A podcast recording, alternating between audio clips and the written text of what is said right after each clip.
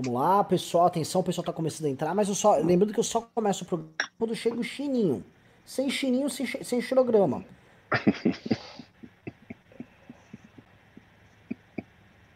Vamos lá, o sininho ainda não chegou, hein?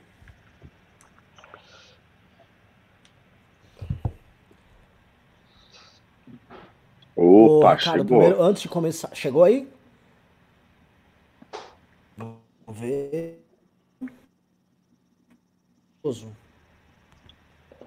Pessoal, Ricardo, eu, eu, queria te parabenizar, ficou muito bom o, o ficheiro, muito bom. Ah, ficou legal, né? O próximo, eu, eu já tinha o, o, o, tema do próximo, agora me fugiu a mente. Mas ah, vai ser uma coisa. Vamos começar. Bora lá. Chegou. Boa noite, meus queridos amigos do MBL News. MBL News, o melhor programa de política e notícias das redes sociais, da internet, da televisão, da rádio, inclusive da da fofoca difusão brasileira. Esse programa sabendo que é sempre um oferecimento de Tratores Teixeira, Tratores Teixeira. Se você quiser fazer manutenção, manutenção do seu trator e não me importa se é Massey Ferguson, Caterpillar, John Deere ou Agrale, vem para Tratores Teixeira. Só na Tratores Teixeira você conta com a melhor manutenção da região e também o melhor cafezinho feito pela família Teixeira. Lembrando que são vários anos de tradição no bairro das Pedras Brancas, em Guaíba, Rio Grande do Sul. Lembrando sempre, não se esqueça, Tratores Teixeira cuida de manutenção e também de implementos agrícolas e qual é o nosso slogan? É Tratores Teixeira seu trator, vai Ricardo. Nosso problema. Ó, é assim. E aí começou, já, já, o pessoal já entrou, hoje o pessoal entrou empolgado no programa, com, pim, com mandaram um pimbarar, mandaram um chagasbol. Pra começar a semana com energia, pessoal, porque eu terminei a semana meio borocochô, sentindo que é muita luta em vão aqui nesse país desgracento, né?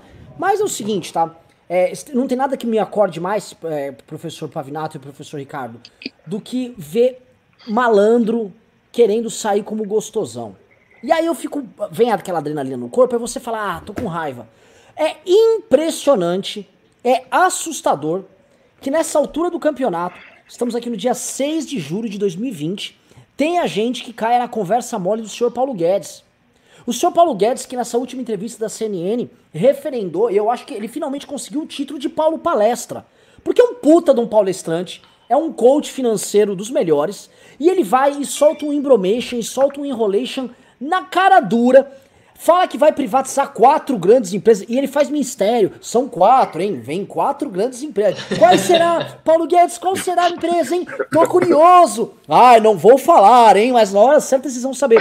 Sendo que em 90 dias ele não consegue nenhum estudo para isso, quanto mais passar o, no, na Câmara e no Senado. Não dá tempo, é mentira dele. Ele foi na CNN e mentiu na cara dura, como ele vem mentindo na cara dura ao longo desse um ano e meio. E o mercado vai lá, oh! Oh! Ele é muito bom! Paulo Guedes é. Olha, Fica lá aquele boçal lá do Constantina, o porque é o melhor ministro da fazenda da história do Brasil. Um, né, um, um, um tapado, só, só podia ser o Constantino pra falar um negócio desse. É, o Brasil, o Brasil teve a turma que fez o plano real. E eu vou entrar nisso, né? Eu acho que para mim o Paulo Guedes, em duas declarações ali, ele entregou qual é o papel dele no governo. Tá? Eu vou abrir pra gente ter que estudar a psique desse cara, que esse cara é, é um dos maiores enganadores desse governo. Eu tô pra falar que o Paulo Guedes é o maior enganador desse governo. E eu vou, vou comentar porque ele se entrega ali naquela fala. Então eu não vou deixar de passar a bola para meus amigos, meus colegas aqui, sem antes trazer o que eu, minha, minha impressão. Eu creio que vocês assistiram a entrevista dele lá. O Paulo Guedes, né? O, a, a, a, declaração que mais chocou as pessoas foi o ataque gratuito que ele fez ao Plano Real. Né? Ele faz um ataque ao Plano Real e faz um ataque, na prática, também ao Partido Social Democrata Brasileiro, o Partido da Social Democracia, o PSDB. E ele argumenta o seguinte: olha, se o plano real fosse tão bom assim, o PSDB tinha elegido quatro, ganhava quatro, quatro eleições e tudo mais, e não foi o que aconteceu, tá? Então não foi boa essas coisas. Eu falei, hum. Então a efetividade de um, de um plano econômico é basicamente a sua capacidade de atrair popularidade eleitoral para um nome ligado ao governo federal em questão e ele se reeleger, né? Guardei isso aqui. Por que, que eu guardei isso aqui? Porque eu volto para a fatídica reunião do dia 22 de abril, aquela reunião que foi aberta ali, o conteúdo dela pelo ministro Celso de Mello, onde o senhor Paulo Guedes, num dos diálogos, ele diz o seguinte para a turma desenvolvimentista dos militares, liderado pelo Rogério Marinho, que queria, à época, tocar não o plano liberal que o Paulo Guedes prometeu na campanha, mas um plano de grandes obras e aumento de gasto governamental. Ele falou: olha, politicamente a gente aceita, mas tem que ver aí, questão de déficit, blá blá. Ele faz várias ressalvas e avisa que politicamente, eleitoralmente, com fins óbvios, ele está falando aqui para 22, ele aceita que seja feito, vamos dizer assim, esse estupro na agenda eleitoral dele de 2018, em prol de um, de, um, de um projeto político que é eleitoral. Em suma, para Paulo Guedes, a política econômica, ela, ela obedece, tem que pavimentar um projeto eleitoral, tá? Para ter bons resultados eleitorais. E veja só, não estou fazendo crítica que, que na necessidade, nas vicissitudes da política do dia a dia, você tem que conciliar uma coisa com a outra. Não sou bobo aqui. O que eu tô querendo falar, agora que esse é o ponto, é o Paulo Guedes não paga de o, o pragmáticozão. Ele paga do herói liberal, né? O grande professor chicaguista que, que está enfrentando uma massa de corporativistas e que vai privatizar e vai fazer com acontecer, sendo que ele não é isso. Então, quando ele critica o plano real, que foi extremamente efetivo do ponto de vista econômico, foi talvez o, grande plano econômico, ou a grande medida, inclusive, de inclusão social da história do Brasil, ele mudou o panorama do Brasil dos, dos anos 90 para cá. Quando ele critica o plano real sob uma lógica eleitoral, e quando ele fala numa reunião fechada que ele topa abdicar dos valores liberais dele em prol do plano eleitoral, eu começo a perceber que tudo que o Paulo Guedes tem é duas coisas. Um, rancor dessa geração, um rancor profundo de uma geração que ascendeu ao poder e fez algo grandioso, que é o Plano Real, que é a turma do Pedro Malan, do Gustavo Franco, do.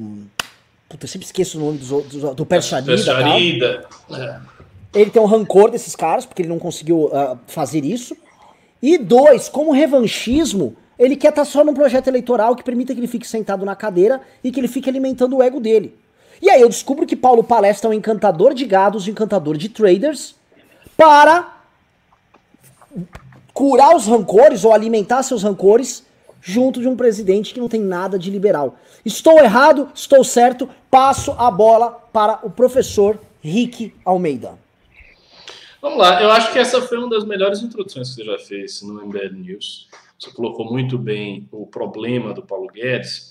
E o Plano Real não só foi um plano que deu muito certo, porque, afinal de contas, foi este plano que estruturou a economia brasileira até hoje. Né? E até hoje, a economia brasileira ela consegue ter alguma capacidade de resposta, algum controle da inflação, algum controle de juros, inclusive, embora no início do plano real os juros tenha saltado, mas até hoje consegue isso graças ao plano real.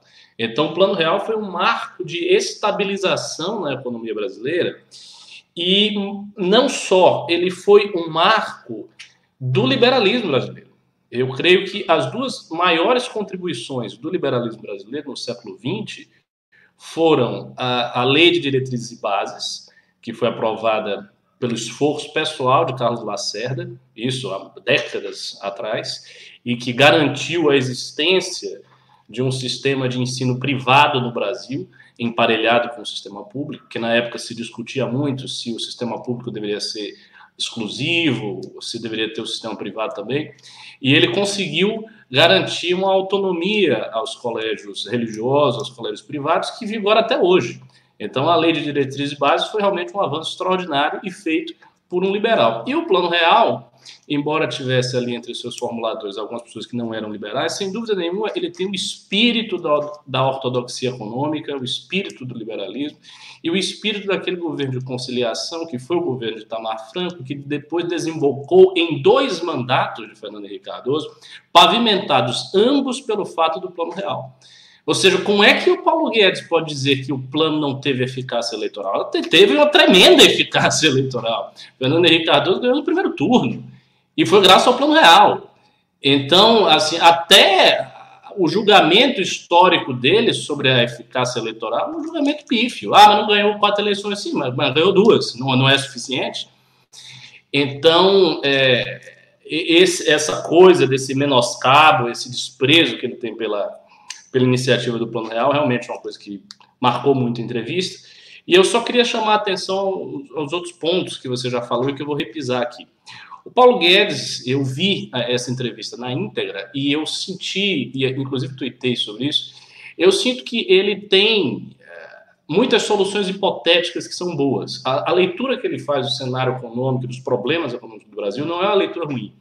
Ele entende, por exemplo, que existe um imposto é, de renda que é progressivo que precisa aumentar e reduzir o imposto do consumo e vencer certas assimetrias. A própria noção dele de intervenção do Estado não é uma noção tão é, rigidamente liberal, tão, tão, tão aquele liberalismo no plano das ideias que ele tinha antes, quando ele era palestrante do Instituto Milênio, então ele amadureceu. O ponto é que nada do que ele fala está sendo tomado como uma realidade que vai ser efetivada. Porque são duas habilidades diferentes. Uma coisa é você fazer um diagnóstico sobre os problemas econômicos do Brasil. Isso é uma habilidade, e é uma habilidade importante. Né? Professores, palestrantes, enfim, pessoas da área da docência tendem a ser bons diagnosticadores, ou se espera que eles sejam bons diagnosticadores. É o caso do Paulo Guedes.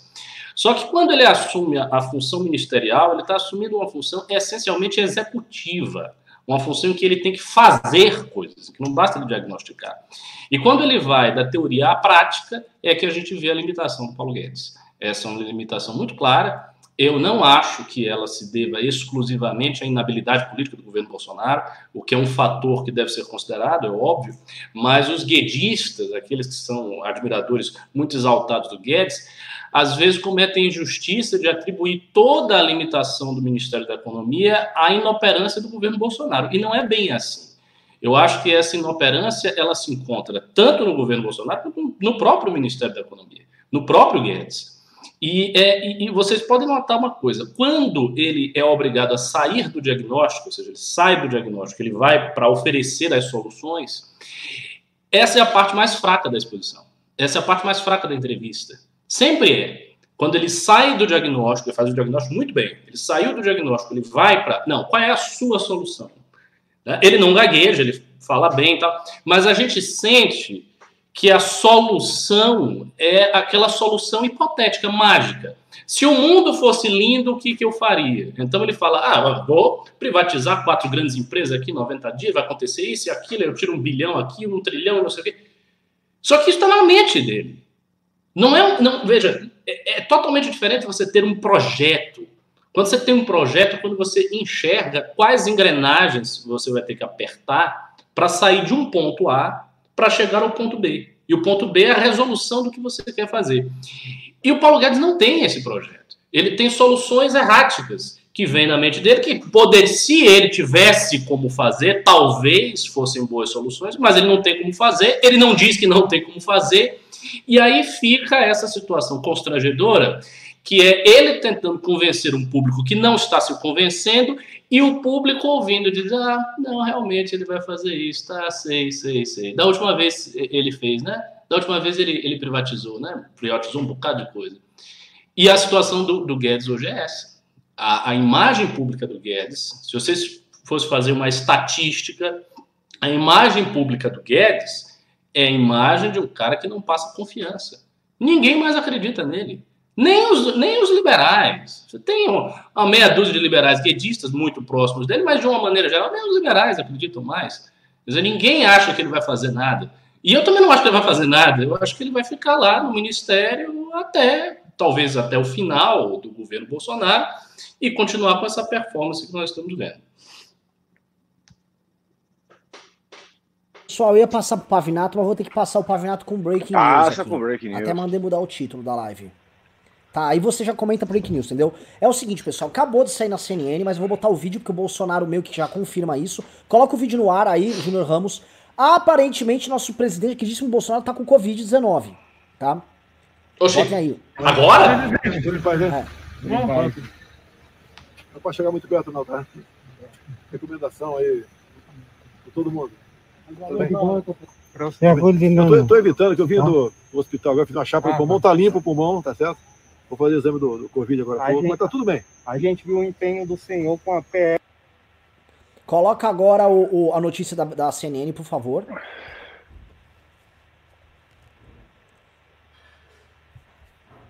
Júnior tem muito. Tem que ver o resultado do exame, né? Exato. Se ele efetivamente contraiu a doença, se não contraiu a doença, isso não é nenhuma análise, né? É uma, será uma constatação médica ou não. É com você. É, Thaís, é, o resultado pelas informações do Leandro. Leandro, se a gente estiver falando alguma coisa que não está precisa, entra no papo. Você continua aqui no nosso mosaico da informação. É, sai o resultado amanhã, então, ao meio-dia. Sim, Leandro, diga. Isso, sai o resultado amanhã ao meio-dia. Só para poder ressaltar aqui, o exame que ele fez no Hospital das Forças Armadas agora há pouco, quando ele saiu do Palácio da Alvorada, foi a ressonância. Ele disse que os pulmões estão limpos, estão tranquilos. Apenas a questão da febre, 38 graus, e a oxigenação, que foi um pouco abaixo, né? 96, segundo os médicos do hospital, que seria um pouquinho maior, uh, o número seria um pouco maior. Mas isso que você falou, sim, o resultado sai amanhã, até o meio-dia. Então, claro, ele fez aquele teste, né, que podem ser alguns tipos de teste para identificar a Covid, sangue ou aquele outro teste com secreção nasal, que também é um procedimento, e também ele fez uma ressonância magnética dos pulmões. É isso, Leandro Magalhães? Isso, isso mesmo. Aquele exame que faz no nariz para poder saber se está com a Covid-19. Isso mesmo. É, é, ele fez esses exames e, segundo ele, é, os exames, o resultado do exame vai sair já amanhã. Agora, ele, ele ressaltou várias vezes, disse que ele sentiu alguns sintomas, está com febre, e em função disso a equipe pediu para poder, para que ele fosse de imediato fazer esses exames para poder, por precaução, né? Claro. no caso. Mas agora vai ficar de repouso e vai esperar o resultado dos exames. Sim. Thaís, Arbex, eu vi aí você já também pegando o celular, computador, tudo na apuração. A gente estava falando agora sobre a expectativa da semana, mas tinha um, uma certa característica de urgência, que é a definição do ministro da Educação. Até o meio-dia de amanhã, República sob suspeita. Pois é, pois é, pois é, pessoal. Eu, eu, posso falar? Eu sei que é um tema interessante e tal, blá, blá, blá, hum. mas assim, não tem muito o que falar, ah, ele tá com o Covid ou não. A gente tá numa análise acho que é mais importante para quem tá nos assistindo aqui, é a análise relativa a essa questão do Paulo Guedes. Então eu vou voltar para essa. Se, se você linkar bem, Renanzinho, tem tudo a ver.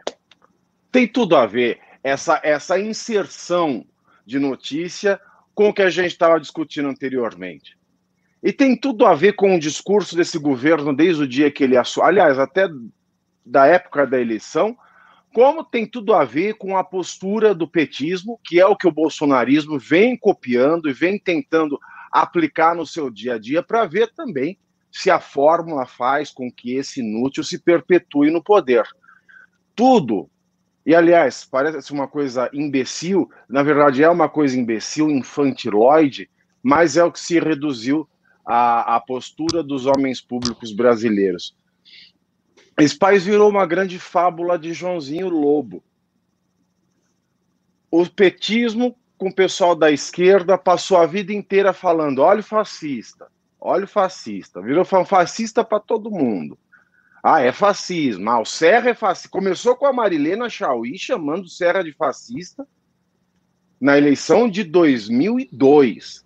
Quando Foi ela inventou é, exato. Quem começou com essa história de chamar o oponente de fascismo foi a Marilena Chauí, tu lembra, né? E aí virou moda. Todo mundo que o PT não quer é fascista. É fascista, é fascista. A hora que chega o fascista, ninguém acredita mais. Nem a gente. Ninguém acredita mais. É o Pedrinho Lobo. Aí começa Jair Bolsonaro com a história do comunista. Comunista. Ah, se não fizer isso, o PT volta, tal e tal. E vira esse jogo de ameaças. E vira esse jogo de ameaças que não tem fim. Se um dia tiver um ditadorzão comunista chegando, a gente não vai acreditar, a gente vai acreditar que ele está numa, numa frente ampla democrática, querendo tirar o país de um fascista. Se você pega o livrinho, ah, tá na moda esse livrinho do Humberto Eco, que é um discurso que ele deu em 95, né? O fascismo eterno ou urfascismo, ele elenca 14 características para um governo ter assim um pouquinho de espírito fascista. Não precisa ter os 14, não precisa ter uma combinação de tantos. Ele diz que cada uma daquelas 14 características não é que o governo seja fascista, mas que o governo ele tem uma predisposição a sofrer daquilo que ele chama de fascismo eterno ou urfascismo. Das 14 características que o Humberto Eco elenca naquele discurso de 95, reeditado ano passado pela Record, o Brasil já tem cinco das 14 que ele elenca. É sim, inevitavelmente você encontra cinco. Então a gente passou a vida inteira com o Pedrinho Lobo. E o, o Paulo Palestra, que eu já até esqueço o nome quando eu estou com vocês, porque você só fala Paulinho Palestra, eu até esqueço o nome Guedes. Ele também está fazendo tática de Pedrinho Lobo. Ele fica, ele fica, eu vou privatizar. E é a coisa mais ridícula, porque você vai privatizar o quê? Né? Tá, vamos, temos 15 semanas, é, foram 15 semanas para recuperar o Brasil? Foram 15 semanas para não recuperou nada. E vamos vender não sei o que, vamos fazer e acontecer. E nada acontece. Ele também é um governo de ameaça, de Pedrinho Lobo. Então, quando esse homem decidir fazer alguma coisa, também ninguém acredita. Por exemplo, se ele tiver essas quatro estatais para privatizar de verdade, o crédito dele já foi embora. Ninguém quer mais saber se era sério. Ele já caiu no campo da venda das ilusões do governo Jair Bolsonaro. E o que é pior? Os que ainda defendem o Guedes. Eu sou um daqueles que defendiam o Guedes. Eu sou um daqueles que, nos primeiros seis meses do governo, até a coisa não azedar de vez com o Flávio Bolsonaro. Aliás, é, os gafanhotos são a sexta, é a sexta praga do Egito, não é? O gafanhoto, a quinta é a sexta. Não me recordo. Nós estamos chegando, nós estamos chegando na décima.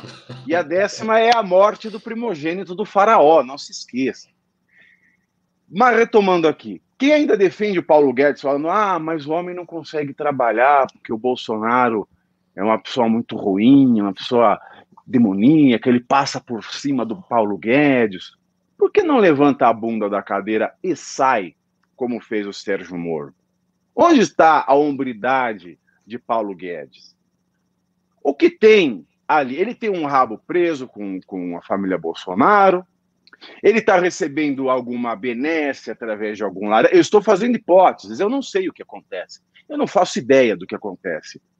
Quando Paulo Guedes, será que ele, quando ele entrou no governo, a família ou algum amigão do peito recebeu uma dessas estatais maravilhosas? Será que ele tem só um problema de apego à cadeira e ele quer ficar lá mais seis anos como, como ministro da Economia? Será que ele é, ele, ele é apenas um bobinho que não quer sair de Brasília porque ele fica inventando essa história? O que será que acontece com Paulo Guedes? É um grande mistério. Nós não sabemos o que acontece na cabeça de Paulo Guedes. Porque quem tinha Paulo Guedes como um economista sério, mesmo que desprezado pela turma do Plano Real, né? mesmo que a sua escola de Chicago tenha dado Boston, ele é um cara que venceu na vida. Ele é um cara muito rico. Ele é um cara que não precisa estar lá à primeira vista como ministro para que a sua para que a economia familiar dele gire. Ele não precisaria estar ali. Então, existe um mistério de por que ele está aí. Se ele está ali porque alguém, ou ele, ou alguém muito próximo tem uma benesse, se ele próprio tem um rabo preso, ninguém sabe. Ninguém faz a mínima ideia do, de que por que Paulo Guedes continua ali. Então é tudo uma grande fábula e que, infelizmente, é... vai se descortinando em, em, em, escândalos aos poucos, e o Brasil só tem a perder com isso. O, é, o, o que me irrita, vou falar para vocês, é o seguinte: a incapacidade que as mentes, a inteligência brasileira tem de resolver esse problema. Tá faltando, é uma crise de liderança grotesca. Por que, que eu passo mal? Por que, que eu tenho rajadas de adrenalina? Por que, que eu perco meu, meus, meus poucos fios de cabelo que ainda restam nessa cabeça? Porque eu olho um cara indo na TV mentir com aquela cara lavada dele, soltando aqueles. Não, porque eu é porque vou privatizar, porque é trilhão, não sei o quê. E aí tem gente que acredita, você liga no dia seguinte, tá os caras na bolsa de valores lá, pá, vou comprar, vou comprar estatal aqui que eu vou ganhar dinheiro. A galera cai nessa conversa mole sempre, sempre. É uma atrás da outra. O que, o que eu fico completamente indignado com essa história é que assim, o brasileiro vê a mentira se repetindo e vê. E eu, eu acho que as pessoas são sócias da mentira. Os, a, as lideranças empresariais, que são uma vergonha. Né? Eu, eu, eu, disse no outro MBL News, vou repetir aqui, é triste dizer, o empresariado brasileiro merece a legislação que ele tem. Essas lideranças empresariais do Paulo Scaff e seus mamadores da Fiesp, sempre à procura de um privilégio, aos outros empresários sem empatia, que é o abre tudo, né? Tô vendo Santa Catarina do Luciano Hang como é que tá, o Paraná do cara do Madeira, do Júnior Durski como é que tá, né? Do seu Zema lá, do, lá de Minas Gerais, o empresário, o governador que quis imitar os métodos bolsonaristas lá e tá todo mundo morrendo e já já vai faltar leito. Né? Que eu fico vendo essas lideranças aí, né? Ah, esses brasileiros que dão exemplo, né? Uma canalhagem do, do mais baixo nível. Negócio horroroso. E aí ficam iludindo os outros. A Bolsa de Valores voltou a bater praticamente 100 mil pontos. Exato. É 100 mil pontos baseado em nada. Em nada. O PIB vai cair 9% e a Bolsa sobe. Ah, é normal. Veja bem. Ah, então é normal? Então vamos combinar assim: a Bolsa de Valores não tem nada a ver com a realidade econômica do país. Porque ano passado o senhor Ricardo aqui falou isso, criticava. Eu vi muitos Zé Traders chegar, não, mas vocês bem, não é, não é internacional que vocês não sabem. A Bolsa representa o aumento da capacidade de investimento. Tô vendo. Eu... Tudo empresa quebrando aí, eu posso colocar negócio. uma coisa Oi, só que eu esqueci. Eu tô com um torcicolo do inferno hoje, daqueles que desce aqui pega aqui, mas tudo bem. Não, eu esqueci manda, só manda a conclusão disso que você chegou no ponto. A gente não tem, de fato, um empresariado que toma risco. É um empresariado que toma dinheiro do BNDES, então quem quer que esteja no governo, ele vai fazer uma série de afagos, e é o que está acontecendo agora com o Bolsonaro. E o que gente, uma pergunta que fizeram uma, uma vez no, no, no MDE, no News da Manhã, foi como é que os nossos operadores de mercado financeiro, de mercado de capitais, eles acreditam no Paulo Guedes. Eles não são burros. Eu falei, burro é quem acredita que eles acreditam no Paulo Guedes. Eles têm fundos de ações a vender, eles vivem de índice de performance desses fundos de ações, eles tiram seus bônus nababescos da subida do valor da Bolsa de São Paulo. Então, é óbvio que eles vão vender o Paulo Guedes como o salvador da lavoura no final do dia. Porque senão eles vão parar de vender os seus fundinhos de ações, eles vão parar de ter a sua clientela, ou se mantiverem a sua clientela, não vão ganhar nada, porque não vão ter taxa de performance. Então, é o seguinte: quem tá, que é o grande iludido é o brasileiro. O grande iludido é o homem comum, não é o trader da Faria Lima e não é o empresário da Fiesp que não sabe tomar risco. O eu, eu grande eu, enganado somos nós. É, não, não, com certeza. Os E3, esses caras, né, é, é, é, é, a, é a turma da. Que é o seguinte: você tem o, aquele, aquela pessoa que tá querendo investir na bolsa, tal, tá, tô com uma graninha parada, não tá andando. Pô, eu vou já, porque agora os juros. Uh, antigamente a pessoa investia na taxa Selic, agora não dá mais. Essa pessoa é obrigada a entrar. Aí ele vai, vou entrar na XP, vou entrar num fundo, não sei o que, num clube de investimento. E aí o Zé Trader malandro fica vendendo gato por lebre. E o Paulo Guedes é como se fosse um parceiro, um sócio nessas operações desses caras. Ele fica gerando notícias que movimentam bolsa de valores e ficam gerando essa bagunça. Aí os caras, é, é, e ficam pegando os incautos. O brasileiro incauto que eventualmente quer ir lá, ah, vou investir, vai rodar, né? Vai tá. Sendo que a premissa, por exemplo, do crescimento de em outros lugares da bolsa de valores é hiperliquidez gerada por Estado emitindo moeda e aumentando gasto. Não dá nem pra falar que é um negócio liberal. Aí é o business pelo business, né? Os caras ficarem brincando ali na roleta de grana do mercado financeiro. Mas eu fico ainda em choque. Eu fico em choque. Que aí, nesse instante, eu olho, poxa, então quem do nosso lado, quem do nosso meio, é, os liberais, né? Quem está conosco para denunciar essa merda? Porque alguém tem que denunciar essa merda, alguém tem que falar que o rei tá nu, e não é possível, não é aceitável que fique uma elite brincando de roleta russa com a porra de um ministro da economia que tem que estar tá preocupado com a maior parte da população que tá perdendo emprego na bosta dessa crise. E é uma crise que vai demorar mais tempo e não vai passar por causa da bosta do presidente que tem. E esse ministro da economia, ele não governa para ter um crescimento, minorar essa, essa queda do PIB para a maior parte da população e ele governa para brincalhão Zé Trader ficar subindo índice na bolsa de valores. Aí olha que loucura, a gente não sabe se o PIB vai ser entre menos 9 ou menos 11, mas a bolsa subiu e chegou a 100 mil pontos, porque o Paulo Guedes foi lá na CNN e fica mentindo, igual uma, um porra de um fanfarrão. Ah, parabéns! O cara é muito bom! Ele, ele sabe o que fala, hein? Paulo... Puta que pariu! Que porra de país a gente tá vendo? É, é uma palhaçada. É uma, é, sabe o que, que é isso? Me parece que o Brasil entrou literalmente uma, uma gangue de miliciano no poder. Quando eu falo miliciano, não, né, eles são milicianos, mas é uma gangue de malandros. E os caras estão falando assim: vamos aproveitar o que der nessa porra aqui e vamos indo, que meio que não tem consistência nenhuma. Então, Paulo Guedes, o, o Ricardo disse agora, não teve consistência, não tem um plano sério para apresentar, então ele fica sorteando assim: hoje eu vou privatizar. Aí amanhã, amanhã tem um grande plano, tá tentando trilhões em investimento. E ele fica soltando essas lorotas. Ah, ó, agora tem uma reforma administrativa, hein? Tá vindo. E a galera vai comprando. Porque o, o malandro, quando percebe que o otário tá à disposição, ele vai lá e vai, né? Tática do Chagas Bola. E é, é isso. Assim, o, o Pave, é, é, é, isso que você descreveu desse tipo de comportamento.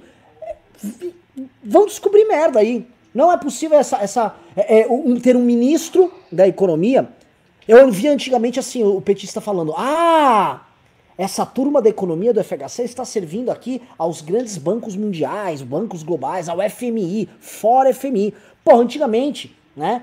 Supostamente o nosso, nosso Ministério da Fazenda, nosso Banco Central serviu esses caras. Hoje serve Zé Trader, influencer. Vai tomar no cu, mano. Nem pra ser vendido direito. Nem para isso. É, é, o cara é baixo clero até na hora de servir alguém e não servir ao Brasil. Ricardo Almeida. Hum. É, eu vou comentar aqui, tem até um rapaz aqui falando que ele volta ao assunto quando o assunto foi o quê? O terraplanismo do Ricardo, que a gente não entende nada de economia e tal. Veja só, eu realmente nunca disse que entendi de, de economia e eu realmente não entendo de economia. Assim, da, das áreas que a direita mais frequenta, que ela mais gosta, a economia certamente é o meu fraco. Entretanto, já na época do início da gestão Guedes, eu percebia sempre o seguinte, eu via isso assim sistematicamente. Eu via as notícias da bolsa de valores, dizer, o mercado financeiro muito bem, a bolsa subindo e tal. E eu olhava o lado e aí eu vi o resto da realidade do país e eu não percebia melhoria nenhuma. Eu, eu via uma situação estagnada.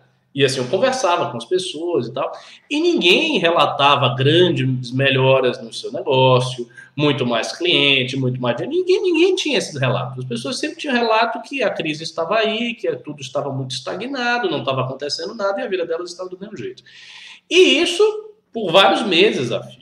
Né? A gente ficava dava para comparar né, a dinâmica do mercado financeiro com a dinâmica da economia, do resto da economia, e ficava muito claro para mim que não estava batendo as duas coisas.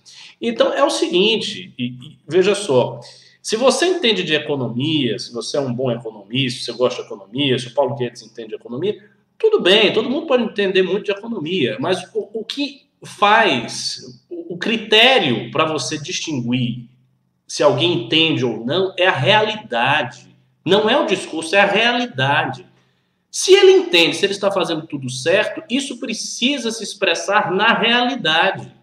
Então, o homem comum, a pessoa que não entende, como eu, ela precisa ver a melhoria acontecendo. É bem verdade que algumas reformas, algumas medidas podem ser medidas do longo prazo. Ou seja, você toma uma medida hoje e aí as consequências benéficas só vão aparecer daqui a dois anos, três anos.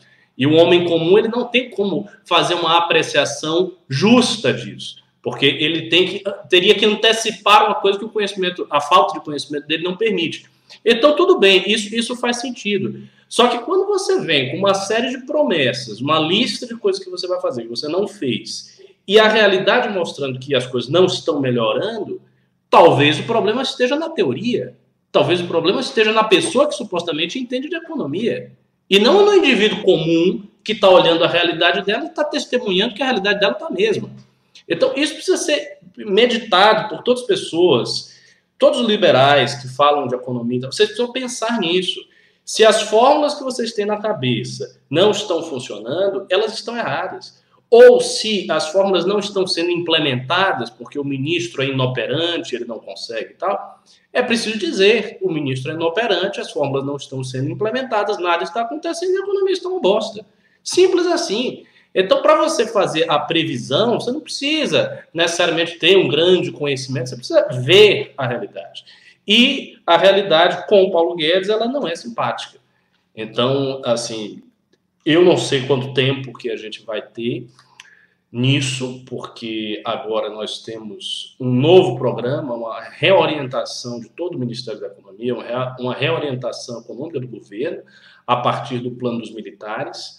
Então, pode ser que essas medidas anticíclicas, que essas ingestões de recurso façam alguma coisa mudar, que a gente saia da estagnação, ou talvez para queda, enfim, que algo aconteça de diferente na economia brasileira, e daí a gente vai calibrar e reajustar as nossas análises, os nossos diagnósticos, de acordo com a realidade concreta que aparece, que se manifesta na ponta, ou seja, na vida do cidadão comum. É a vida do cidadão comum que precisa mudar para você dizer que alguma coisa está mudando. O pontinho na bolsa está tá subindo, está descendo, se tem 100 mil, se tem 20 mil, se tem 80 mil, por si só ele não é nada. Pode ser que ele reflita alguma coisa, mas pode ser também que ele não reflita, como é o caso do Brasil. Não reflete e nós estamos na situação que nos encontramos. Então, só isso aqui para responder um rapaz que comentou. Pave quer comentar mais alguma coisa aqui do Paulo Guedes ou eu posso, eu posso começar a trazer outros elementos aqui? Tem mais pode elementos trazer, bizarros, vamos trazer, tá? vamos trazer. Então já vou, eu vou trazer um elemento novo aqui e aí eu já passo a bola para você, tá? Já começo direto. É o seguinte, eu ia comentar que o, o, o Renato Feder, inclusive conhecido nosso amigo, um empresário uh, liberal, tá? Defende ideias similares às nossas, é parceiro do ranking dos políticos, é também a secretário de Educação no Paraná, bom secretário de Educação no Paraná, foi muito bem referendado por muita gente. O Renato Feder, ele foi alvo de um linchamento virtual por conta dos bolsonaristas, fazendo que, com que ele né, viesse a público recusar, sendo que mesmo que ele tenha recusado publicamente, ele já estava destruído, a nomeação dele já foi destruída por, um dossiê feito pelo gado, lá pelos olavistas, que obviamente estavam preocupados com os cargos que eles têm dentro do Ministério da Educação e para o Ministério da Educação ser uma ponte para eles supostamente implementarem uma guerra cultural, é, sei lá, salvar o Ocidente, botar um MEC voltado para a cristandade, para não aparecer mais travesti andando na escola, essas coisas, a mamadeira de piroca, toda, todas aquelas coisas ali que eles gostam de alimentar bastante. Mas o fato é o seguinte, tá?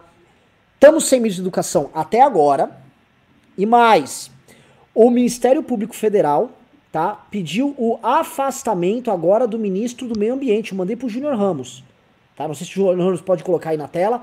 Pode colocar aí, saiu agora, tá? Ou seja, o, o, mais um ministro com a cabeça na berlinda, por conta de investigações que estão rodando contra ele, e pelo fato também dele ter uma espécie de ministeriado um tanto quanto exótico, né? As aventuras dele enquanto ministro ali do meio ambiente são meio exóticas. E aí eu volto a lembrar, né? Bom, Júnior, Júnior não colocou no ar, então nem precisa colocar no ar agora. Vou, vou, vou lembrar aqui para vocês. Estamos sem ministro da saúde no meio de uma pandemia, tá? No meio de um outro tipo de pandemia, né? uma pandemia educacional, onde o Brasil ele passa vergonha nos rankings internacionais. Onde o Brasil, vejam só, veja só como é a ironia do destino, né? Não temos um ministro da educação, o anterior, que fugiu porque supostamente é perseguido pelo Supremo e por um complô de comunistas, disse que as instituições públicas de ensino superior, elas são antros de balbúrdia, onde basicamente é, planta-se, vamos dizer, a, a, plantations, né, sistema de plantation de papoula, de, ó, é, de maconha e tal, onde também se praticam orgias das mais diversas. A Unifesp tá possivelmente com uma vacina para o vírus HIV sendo feita lá. Né? Eles tiveram em testes agora resultados assustadores. A Unifesp, uma instituição de ensino federal nossa que fica aqui em São Paulo. Né? E essas coisas acontecendo no meio de um país que não tem um ministro da educação. As, os jovens não têm ideia como será a questão do Enem. Não têm ideia como isso vai funcionar para o ingresso de universidade. O pessoal não tem ideia como é que vai ser a continuidade das aulas. Não há liderança, não há nada, nada. O que nós temos é um caos completo em dois dos principais ministérios do país. Se eu contar ainda o Paulo Palestrinha no terceiro, que é, a gente faria a trinca dos ministérios mais importantes, aí a gente já vira piada. Mas, mas Thiago Pavinato, o fato do Bolsonaro já não tá nem mais escondendo o que quer governar. Porque é o seguinte, ele já não esconde mais que o lance nunca foi governar porra nenhuma. Né? Como ele fala assim, pô, tá dando mau trabalho, agora tem que botar o ministro mesmo lá. Ah, então deixa sem. A, a solução que ele tá descobrindo é deixa sem. Não precisa ter ministro. É, deixa sem. Só vai atrapalhar, o cara vai falar demais, vai ter polêmica. Deixa sem para que ministro. Ministro Exato. é superestimado, não tem necessidade é. disso. Então, e é o que eu falei. Me decifra isso. agora. Ele aparecer agora com o corpo mole, falando não chegar perto, não chegar perto, eu fui fazer exame. Para mim é mais um olho lobo do Pedrinho. É mais uma coisa para criar mais tumulto. O Brasil é um país com um dos piores índices na educação, com uma saúde precária, e a gente vive aí com o ministro interino da saúde, um cara do exército, e temos aí uma, um Ministério da Educação, que deveria, que são as duas principais áreas do nosso governo, que são obrigatoriamente as duas vedetes do governo, conforme a Constituição de 88. Tem que ser assim. E as duas áreas elas encontram totalmente a deriva. Então, é por isso que eu falo, para mim, esse lance de o Jair Bolsonaro tá lá fazendo aquela cena, ele parecia muito, o semblante dele parecia muito com o semblante do dia que acharam o Queiroz e ele teve que fazer o vídeo e não conseguiu nem dar o abracinho no Weintraub. A cara que ele, é a mesma cara que ele estava agora por trás da máscara, claro, não podia ver a expressão labial dele, mas os olhos né, de, de, de cigana dissimulada estavam ali, né? Estava com aquele olho caído e aquele mesmo desânimo. Então ele assim, ele continua sendo o Bolsonaro derrotado. Ele está nessa fase de derrota que ele vem tendo desde a achada do Queiroz. Ou ele realmente está muito abatido, ou ele realmente está muito deprimido, ou ele está sob efeito de Rivotril, ou ele está sob efeito de qualquer coisa, porque o baque foi grande, ou ele é, além de parvo, um grande ator circense que agora está fazendo a cena do palhaço traído pela Colombina. Então é assim, essa notícia do, do Covid, que só sai amanhã meio-dia, que é isso? Ele é o presidente da República.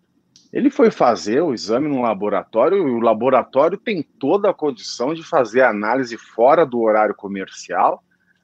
E se a ressonância, que é um exame que demora muito mais, eu estou pensando como paciente particular, vou eu colher meus exames na unidade de exames do Sírio Libanês em São Paulo, aqui nos Jardins. Já é extremamente rápido. A ressonância é o resultado que leva um pouco mais de tempo é, para que seja entregue, porque, porque eu não sei, mas eu sei que acontece assim. E também como uma pessoa, eu não sou, não faço exames laboratoriais, eu faço, não, não faço assim de, de realizá-los, de, de entregá-los à população. Eu vou faço como paciente. O exame de sangue é muito mais fácil de você entregar. O Covid ainda não tem muito segredo. Eu vou fazer, fazer a análise laboratorial do sangue. Então, não sei por que amanhã meio-dia, né? Para que gerar essa expectativa toda? Para ele ganhar uma noite de sono, para ele conseguir dormir com a família, para ele conseguir saber o que ele faz com o ministro da Educação. Que aliás, o grande problema, e isso a gente já falou à tarde na semana passada, o grande problema do Bolsonaro hoje é a ala bolsonarista. Eu não sei que encanto existe entre Jair Bolsonaro e a figura de Olavo de Carvalho, eu não sei que tipo de acordo ou que tipo é, é de rabo preso ele tem com essa turma ideológica, que ele não se descola dela. Porque é uma turma que não serve para absolutamente nada. Porque é uma turma que, quando passou uma semana por baixo, o Brasil passou uma semana por cima. Então, existe algo a ser desmascarado nessa relação bolsonarismo-olavismo que vai fazer o Brasil tremer. Porque se nós estamos ainda sem ministro da Educação, a razão é Olavo de Carvalho. É claro que, se não tivessem encontrado as incongruências de currículo do Dacotelli, Decotelli, não é? Decotelli, Decotelli talvez estivesse lá. Foi uma péssima indicação? Foi. Foi uma indicação desastrosa que a GSI, que o velho do banana de pijama do general Heleno não soube trabalhar para achar, porra, o cara tem um mestrado duvidoso, não tem doutorado, não tem pós-doutorado e nunca foi professor contratado da, da, da FGV. Nossa, se o gabinete de segurança institucional não consegue levar isso, é, não consegue levar essa informação ao presidente, que segurança ele dá às instituições? Nenhuma. Bom, mesmo que não fosse, o Decotelli teria sido atacado ferozmente pelos cães do olavismo. Como tem sido atacado o FEDER? Existem críticas ao FEDER, principalmente aqueles que trabalhavam é, com o, se eu não me engano, o André Matarazzo, quando ele era secretário de Educação em São Paulo, o Feder apareceu e falou: Olha, quero trabalhar como assistente de vocês. E, e ele apareceu aqui em São Paulo, ele começa a carreira é, pública dele como educador aqui em São Paulo. Não tem um, um, resultado muito satisfatório, tanto é que ele ficou alguns meses aqui só, foi para o Paraná. As notícias que eu tenho do pessoal do Paraná é que ele tem sido um secretário muito eficiente, mas ele não faz parte da, da seita olavista, ele não faz parte do jogo é, de poder hierárquico olavista, que vende um reacionarismo atroz e ignorante como se fosse conservadorismo, que manda um palhaço em rede nacional, né? um palhaço, no caso, é o, o, o Flávio Azambuja, né? Que vai num programa em rede nacional dizer que o conservadorismo é conservadorismo porque deram o nome de conservadorismo. Conservadorismo não precisa ser conservador. É como o nome do sambista belo. Deu o nome, ele não precisa ser belo, mas é o nome. Você tem que ouvir aquela desgraceira de manhã. E essa desgraceira é vendida para o Brasil logo de manhã. Isso é o bolsolavismo. Então, isso tem feito muito mal ao país. Aliás, vou até mais longe. Se o, olavismo não abre a mão do Ministério da Educação, porque é o Ministério da Educação que tem feito o direcionamento de verbas para certos blogs que talvez alimentem é, a cabeça do olavismo, o Ministério da Saúde também só está na miséria moral e na miséria é, real de resultados por conta do, do olavismo. Porque quem é que começou com essa história de que é, o Covid não existe? Quem é que começou com essa história de o remédio do Bolsonaro, que também é uma grande de uma porcaria? Ou seja, o olavismo, uma pessoa do velho perdigueiro da Virgínia, ele azedou tudo. Ele azedou a viabilidade da continuidade do Mandetta no Ministério da Saúde e tem inviabilizado qualquer um que não seja olavista a tomar um assento no Ministério da Educação. Que é aí que você vê que não tem nada de conservador o projeto bolsolavista. Por quê? Se uma coisa é certa, se tantas outras coisas podem ser é, difíceis de entender na cabeça do homem comum, uma coisa é certa: conservador não faz revolução.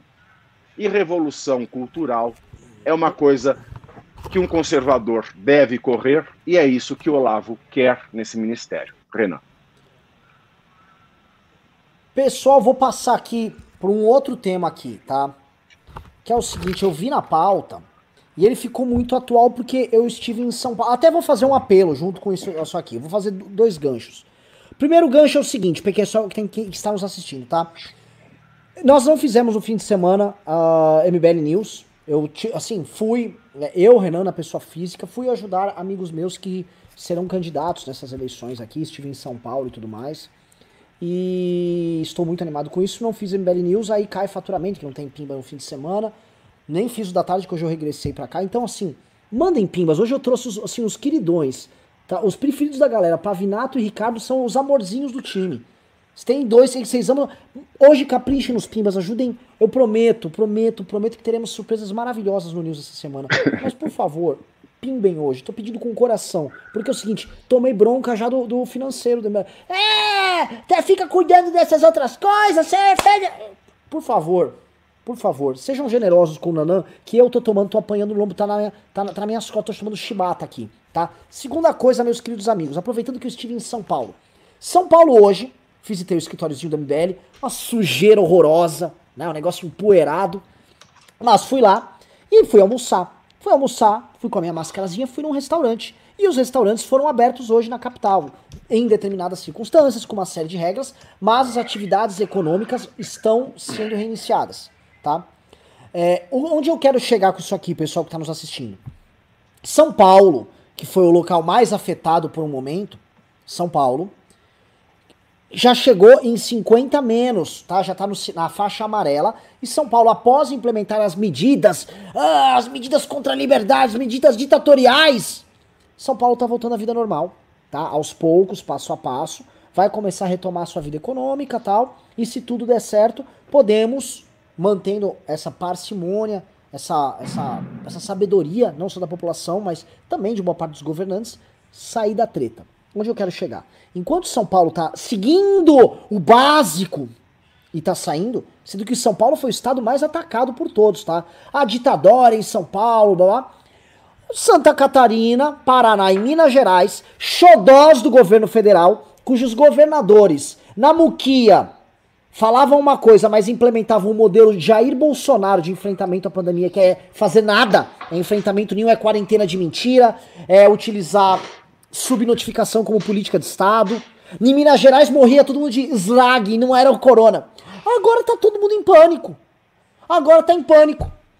Agora lá, por exemplo, o, o, o, o Zema tá em choque. Ah, o que fazer? Estão vindo muitas pessoas para Belo Horizonte, o prefeito, o Calil de Belo Horizonte. Ah, mas Belo Horizonte agora vai ter que atender todo mundo no estado. Agora, assim, estamos em julho. E agora eles descobriram que a pandemia explodiu porque eles foram completamente irresponsáveis, né? E por que eu tô falando isso, tá? A César o que é de César, a Deus o que é de Deus, tá? Vamos ser, temos que ser minimamente justos, tá? Ah, odeio o Dória, acho o Dória um merda, acho não sei o quê. Cara, eu acho que o Dória tem uma série de não confio no Dória. Agora, São Paulo, se as intenções dele foi ser, ah, eu quero aparecer, eu quero mostrar que eu mais presidente, problema dele, cara.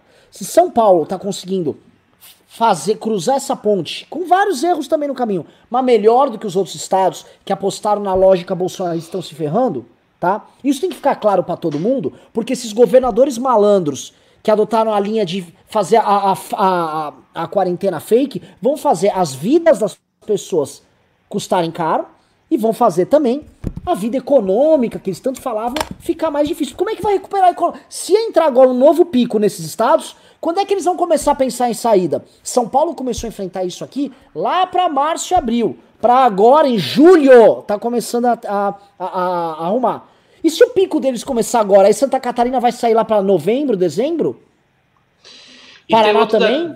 É, tem outro detalhe, Renan, só complementando o que você falou, que é o seguinte: ter estados que estão numa cronologia da epidemia desemparelhada com os outros é péssimo para o país, porque isso quebra a unidade do país. Então, por exemplo, a questão do estado estar aberto, de passagem de avião, de circulação de pessoas, de circulação de capital, tudo isso é afetado diretamente.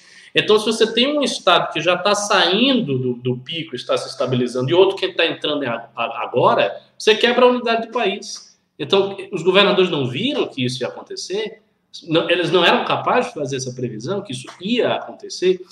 E há muito nessa solução, entre aspas, desses governadores, uma mania que é muito característica da alma brasileira, que é a, a mania de você achar que se você não enfrentar o problema, ele vai sumir.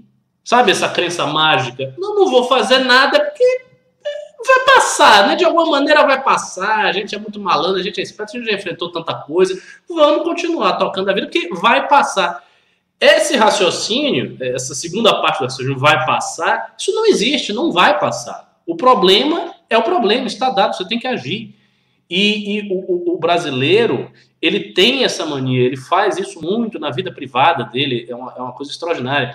Essa coisa de antecipar uma inação, né? se manter na inação e empurrando o problema como se ele não fosse bater na porta. E o problema vai bater na porta. Né? Então, eles estão percebendo isso.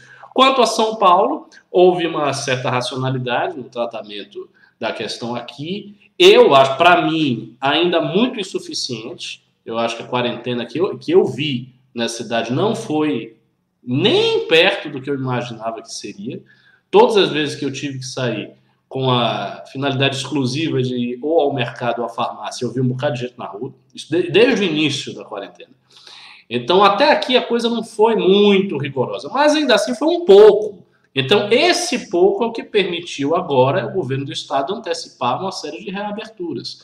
Dizer, a reabertura dos estabelecimentos de restaurantes, bares, reabertura em breve das academias, a reabertura da cidade como um todo, porque ela tem que sair disso. E, assim, houve uma racionalidade nessas faixas diferenciadas que o governo fez. Então, a faixa amarela, a faixa vermelha, a faixa verde, essa diferenciação de cidade permitiu que você tivesse uma abordagem da pandemia mais específica, mais detalhada, né, de ponto a ponto, de lugar a lugar, podendo calibrar as reações do poder público. Então, houve alguma coisa. Né, ao passo que em outros lugares, como você disse, não houve nada. Houve apenas a velha tentativa do brasileiro de colocar a cabeça debaixo da areia e imaginar que o problema vai desaparecer, porque ele não está vendo o problema. Ah, se eu fechar meus olhos, o problema some. E não some. Pessoal, uh, o Júnior, pera, pera, só um segundo. Júnior, coloca aqui a matéria, porque. E pode mudar o título aí para oficial, de acordo com a Band, tá? Jair Bolsonaro testa positivo para Covid-19, tá? O, amanhã, em uma coletiva de imprensa, ele vai anunciar, mas diz ele que testou e tá com o coronavírus, né? É, vamos ver, o, o governo, assim, é, lembra, acho que foi o Nelson Rodrigues que falou isso, não sei se foi ele ou se foi o Roberto Campos, que no Brasil até o passado é incerto, né? Então é o seguinte, isso pode ser até a narrativa nova trazida por essa turma, eles são tão malandros, que eu, ouvi gente falando em grupo de WhatsApp assim, eu não duvido, Bolsonaro fala, peguei Covid, agora vou tomar Ivomec e vou tomar cloroquina, curei! É isso aqui. Não duvido de nada, de nada. Mas posto isso, Jair Bolsonaro testa positivo oficialmente pro Coronga, hein? Não, agora sim, se ele, se ele for fazer isso, Renato, veja bem, ele vai, Essa ter matéria... que, ele vai ter que mentir no. Ele mentiria no diagnóstico dele do Covid. Ele iria forjar um diagnóstico matéria. falso com a anuência dos hospitais. É complicado. Se o cara está disposto a fazer isso, realmente ele abandonou os últimos lives de racionalidade, entrou na espiral da loucura total. O que, que é essa hipótese. matéria diz? Como é, como é que sabe é dessa? Qual é a fonte dessa matéria? Toda matéria é só esse título e a foto ô, dele? Ô, Júnior, é você tinha que ter aproximado a matéria da Zoom, que eu li a matéria, né? É, vamos lá, dá o zoom aí, vamos dar um pro zoom. Vamos lá. Porque o, a Band tá cravando que pegou, né? Li a notícia completa. Tá cravando. Dá mais um. Vamos lá. Jair Bolsonaro testa positivo na segunda-feira para coronavírus. A informação é do jornalista Cláudio Humberto ao programa Repórter Bandeirantes. Segundo ele, o presidente apresenta sintomas da doença, é, co como febre alta, tosse, dores de cabeça e corpo mole. Mais cedo, na chegada ao Alvorada, Bolsonaro disse que não poderia se aproximar dos apoiadores por conta dos sintomas. Amanhã será apresentada a contraprova técnica. É aquilo, o jornalista está cravando. É. Você é, acha que ele está fazendo isso para vender? Exato. Tá Exato. Tá cravando. Cadê aí? essa informação? Vê de onde? É, tá na Band. É, foi, ele é da Band, né? O jornalista. Sim, mas aonde ele teve é, é, é, então. Ele tá, ele tá cravando ali. É. Aí é ver, entendeu? Mas pra mim é o seguinte, eu vou voltar pro outro tema. É coronavírus, mas é outro tema. Eu vou voltar já passando a bola pro Pavinato e vou querer fazer um bate-bola com vocês. Porque é o seguinte, tá? É, a, a gente ficou. Né, o Brasil é um país. Eu tira o branquinho, o, o Júnior, ficou melhor sem, sem borda. Eu, a gente ficou aqui muito tempo discutindo todas as loucuras do bolsonarista, ministro sai, ministro que entra, Queiroz tal. A gente viveu uma grande loucura. E, e, o Brasil parou de falar do vírus. O Brasil é um caso muito louco, onde nós somos hoje o país que mais se morre de coronavírus no mundo e a gente não fala do problema. Tá assim, tipo, a, o brasileiro, posso falar? O brasileiro precificou o coronga. Tá? O brasileiro entubou o coronga. É o seguinte, vai morrer mil e tantos por dia? Tá entubado. É, é, é nós. Tá, o Brasil então assim, agora a gente morre mil e poucos de corona mesmo e vida que segue. E estamos levando a vida. E ninguém está falando, tá, dos governadores e dos políticos. E a gente tem dois modelos. Tem o governador que superfatura, é o caso do que aconteceu aparentemente lá no Pará, e aparentemente tá rolando no Amazonas também, mas deve ter outros estados aí, parece que em Santa Catarina tá rolando. E tem o governador que bolsonariza. Por exemplo, o cara de Santa Catarina, o governador de lá, o Moisés, ele tentou no começo adotar uma linha, aí chegou aquele bando de Luciano Hang, né? Aquele. Que, ah, não vai fazer isso por aqui! Não vá! Abra tudo! Está sob pressão! E vocês vão lembrar, tem matéria, tem, é só da Google. Os empresários catarinenses encheram, encheram o saco do cara, até o cara adotar um modelo meio meia bomba, que foi o adotado. Os caras adotaram assim, eu tava falando com o pessoal do MBL do Paraná, ah, não pode abrir, para o Paraná, não pode abrir o comércio, mas abre. E o cara, o, o fiscal não fiscaliza. Isso mesmo. Não, modelo maravilhoso, né? Não, não pode abrir, é mas abre. O fiscal não fiscaliza. Total racionalidade. É, Controle em do Minas- processo maravilhoso. Minas, mesma coisa. E Minas, o seguinte, subnotificação, assim, a da, da com pau. A galera morria de um bagulho de bagulho que chama Visrag lá, síndrome respiratória do Guda grave. Não, mas é outra coisa. É outra coisa. Os bolsonaristas, assim, muitos.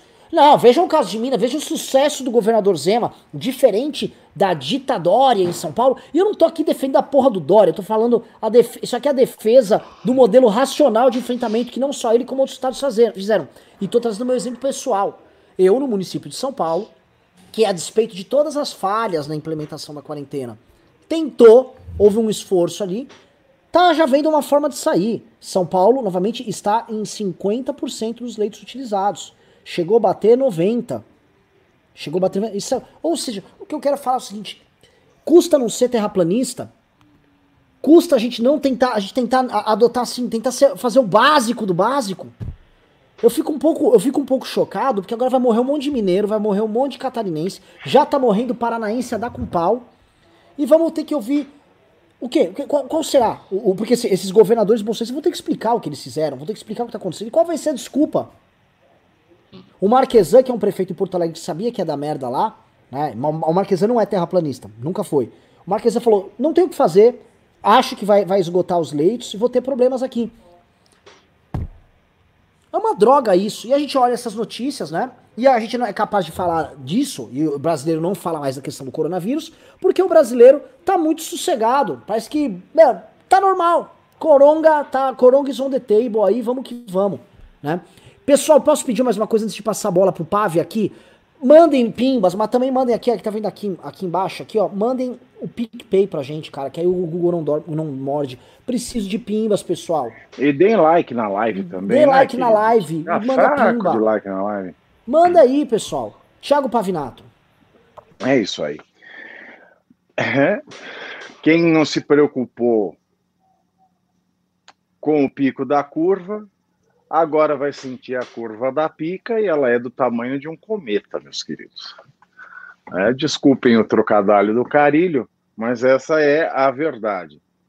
Aqui em São Paulo, né, nós estamos voltando, graças a Deus as academias vão voltar, eu estou felicíssimo. Né? É verdade, eu me olho no Sim, espelho. Vocês gostam de Star Wars? Eu falo assim, porque vocês estão, vão ver o Jabba despido. Três meses e meio sem academia é de matar uma pessoa como eu. Mas mesmo assim, São Paulo é um caso um pouco estranho. Va- Vale lembrar que São Paulo foi ali a linha de frente no combate ao coronavírus. Foi o primeiro estado a correr, a tentar tomar alguma medida a despeito do presidente. Ele correu com a construção do hospital de campanha do Pacaembu, um modelo sensacional para o tratamento dos casos em São Paulo. E, aliás, o hospital de campanha do Pacaembu já está sendo de- desmontado, porque São Paulo conseguiu regredir de 90% para quase 50% de ocupação dos leitos. E o isolamento em São Paulo só não foi mais efetivo porque um, dois dias seguintes do início, vale lembrar, precisamos lembrar, porque a cabeça do brasileiro é fraca, esquece mesmo. O Jair Bolsonaro chamou Rede Nacional de rádio e televisão para fazer um discurso sem pé nem cabeça, dizendo para as pessoas não ficarem afoitas e levarem uma vida normal. E esse discurso, essa rede nacional de cadeia de rádio e televisão, comprovadamente, eu não lembro qual instituto de pesquisa fez isso, mas é uma pesquisa que foi feita, falha minha não lembrar o nome do instituto.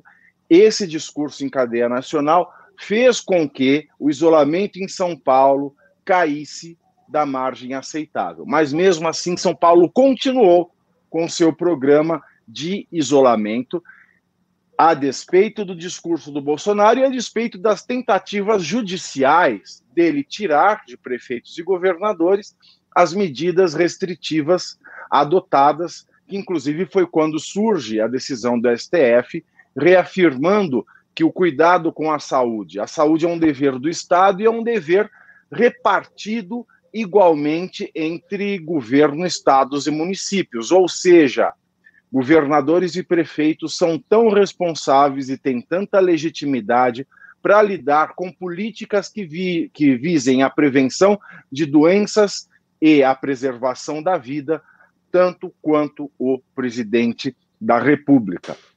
Então, São Paulo continua a ter uma política é, tentando ser exemplar, a despeito da confusão e a despeito das tentativas de deslegitimação feitas pelo senhor Jair Bolsonaro, que é onde surge, que é quando surge os chamados a ele de genocida, que é quando começa a cair a sua popularidade de maneira mais significativa, que é quando começam a pipocar hoje os já quase 50 pedidos de impeachment contra ele, por conta dos seus flagrantes crimes contra o direito fundamental, individual e coletivo, que é o direito à saúde, que é o direito à vida. Então, a desgraça, a grande desgraça de Jair Bolsonaro, que já tinha começado com o seu primogênito Flávio Bolsonaro, ela se acentua sobremaneira com essa crise.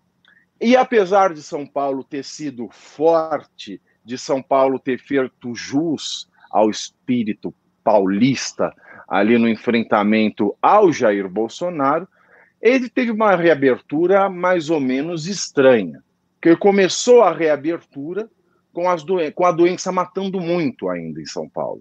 Não houve uma queda é, é, de casos de, de Covid, não houve uma queda é, nos casos de infecção, o que pode ter acontecido é que em São Paulo as pessoas estejam contraindo é, essa doença de uma maneira mais leve ou que o tratamento tenha sido mais eficaz nos casos que acontecem, ou seja, as pessoas não chegam ao estágio terciário da doença, elas não cheguem à necessidade de ter um respirador artificial.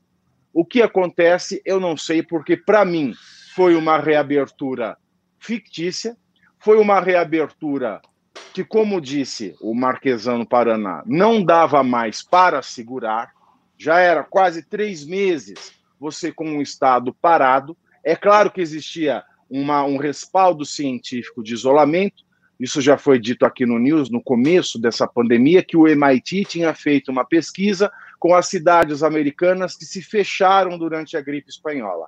As que se fecharam com mais eficácia, em primeiro lugar, foram as primeiras que reabriram a sua economia. E elas saíam, além disso, com uma vantagem econômica com relação às outras cidades, porque ela era a única que tinha condição é, é, de produzir. Então, São Paulo ele saiu na frente no isolamento, mas ele começou uma reabertura, eu não posso deixar de notar, de uma maneira fictícia. Nos primeiros dias, as mortes continuavam altas e São Paulo começou esse programa sem andar para trás. Agora, talvez o que nós vemos é que São Paulo já tenha um know-how e uma certa rapidez para lidar com as suspeitas da doença. Onde quer que se vá em São Paulo hoje, se mede a temperatura com aquela maquininha que eu acho o máximo que põe na testa da gente. Tanto é que a gente vê o reflexo disso na queda dos leitos de 90 para 50 e o número de casos e mortes no Brasil continua alto e continua batendo números estratosféricos, porque os outros estados que já não tinham nenhuma política eficaz para o cuidado da saúde e da vida é, dos seus é, dos seus habitantes agora queiram seguir uma essa reabertura aqui em São Paulo já é fictícia, nesses outros estados vai ser mais fictícia ainda, e isso só tende a fazer explodir os números. Tomara é, que os governos estaduais consigam lidar com esse problema e eu, eu, eu fico muito também ressabiado é, de que se esses casos não vão resvalar aqui em São Paulo, ou seja, não vão ter combis, vans e ônibus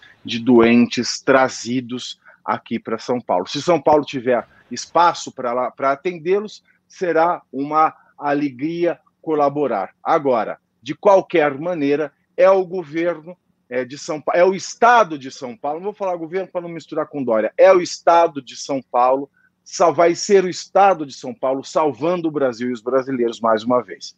Desculpem a paulistice, a paulistanice, mas é o que vejo. Pessoal, antes de, de para aqui até a gente começar a entrar em pimba, tá? O pessoal tá devendo pimba para mim, hein? Tá devendo pimba para nós, mas beleza. É, eu vou pedir um negócio aqui. A... Ô Júnior, coloca no ar aqui uma, um fato que acabou de acontecer, tá? Eu mandei para você no seu WhatsApp. É preocupante, tá? É preocupante porque é mais um, mais um passo no processo de deterioração das condições de trabalho político do nosso campo, causados muito pela imbecilidade do bolsonarismo. Coloca aí os tweets do Felipe Neto, tá? Felipe Neto comemora vitória! A Hotmart, maior plataforma de venda de cursos e assinaturas, anunciou a suspensão dos serviços de cunho político ideológico. Brasil Paralelo, Brasil Sem Medo e outras redes obscurantistas terão seus contratos encerrados no fim do mês. Prestem atenção. O cara tá comemorando que uma plataforma gringa que ganha basicamente dinheiro dando espaço para que pessoas façam vendas desses cursos e blá blá blá blá blá.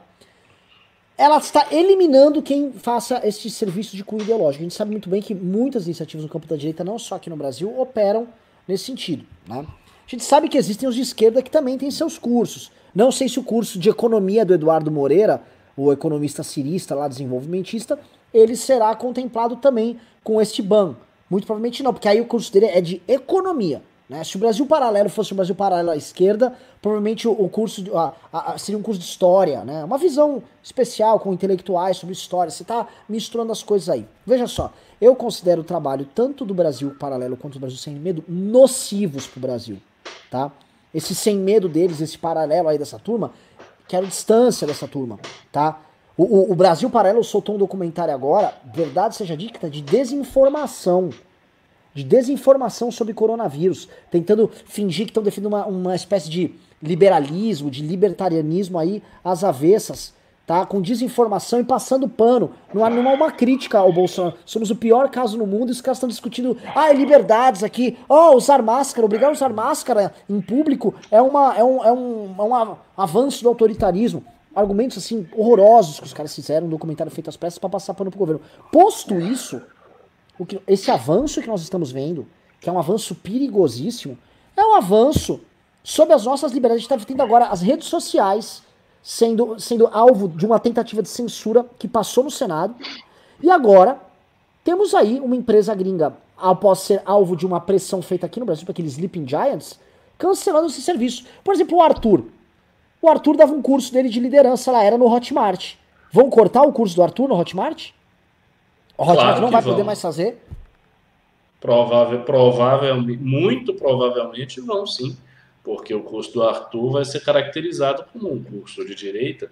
Eu, por exemplo, eu dei umas aulas no curso agora 2.0 nessa plataforma mesmo, Hotmart, conversava com os alunos, respondia as questões lá na plataforma. Então, você tem toda a razão. E, e os ativistas da esquerda, as pessoas que lidam com isso, vão tentar tirar todos os meios de ação e de discurso da direita. Ponto final. Isso é um fato. A realidade do governo Bolsonaro abriu uma justificativa maravilhosa que veio num momento muito oportuno, que é o início da caminhada da direita, e a possibilidade que a direita tem de passar da situação de outsider para futuramente a situação de insider, ou seja, de alguém que faz parte do, do establishment, que ocupa uma posição assegurada, estável no núcleo do poder, antes de ocorrer essa passagem, o que eles estão fazendo? Eles estão cortando todos os meios de comunicação e com isso, se você corta os meios de comunicação na internet, você acaba com o direito. Porque é aquilo que eu já falei várias vezes em várias lives que eu tive a oportunidade de repisar esse assunto. O que a direita brasileira tem como um todo, indo de uma ponta a outra, indo da ponta do bolsonarismo até o MBL, né, abrangendo Partido Novo e todas as instituições e grupos, etc, etc, o que ela tem mesmo como seu veículo de comunicação é a internet Então, se você corta a internet, você corta a comunicação da direita. Você corta o seu financiamento, que é uma coisa muito importante. Você impede o seu financiamento e com isso você acaba com ela. E é uma, é uma circunstância, como eu disse, que não é de maneira nenhuma simétrica à situação da esquerda. Imagine, imagine que é, você tem dois investidores. Né? O primeiro é um cara que ele tem um comércio. O comércio dele é pequeno, ele está começando a ter aquele comércio. Ele tem uma lojinha. E aí você tem um outro que tem muitas lojas, que já está bem consolidado, tem 40 anos de experiência, ok? O que tem uma lojinha, se você fechar a lojinha do cara, ele acabou. Acabou. Se você fechar a loja do outro cara, que tem 40 anos de experiência em várias lojas, ele não acaba. Então, a internet, na mão da esquerda brasileira, que está consolidada há muitas décadas, é uma ferramenta, entre várias outras. Então, tem várias outras ferramentas onde eles operam. Então, você tem a mídia, tem o jornalismo, as universidades, os sindicatos, as instituições, várias instituições, várias associações, os coletivos universitários, uma, uma infinidade de coisas que você tem, de iniciativas, que contam numericamente na casa dos milhares. Dos milhares. Só, por exemplo, só de coletivos de esquerda e universidade você tem uma lista que não acaba mais. Então, o que, o que, o que é a, a assimetria? A assimetria é que ela tem todos esses, esses meios de informação, então ela pode dificultar a comunicação da internet, inclusive para ela mesma. Ou seja, se passarem leis restritivas à internet e se isso afetar canais de esquerda, mas ela pode comprar essa briga. Ela pode ir adiante com isso aí, porque ela não vai acabar. Porque ela tem vários outros meios de comunicação. Mas a direita não. A direita só tem internet.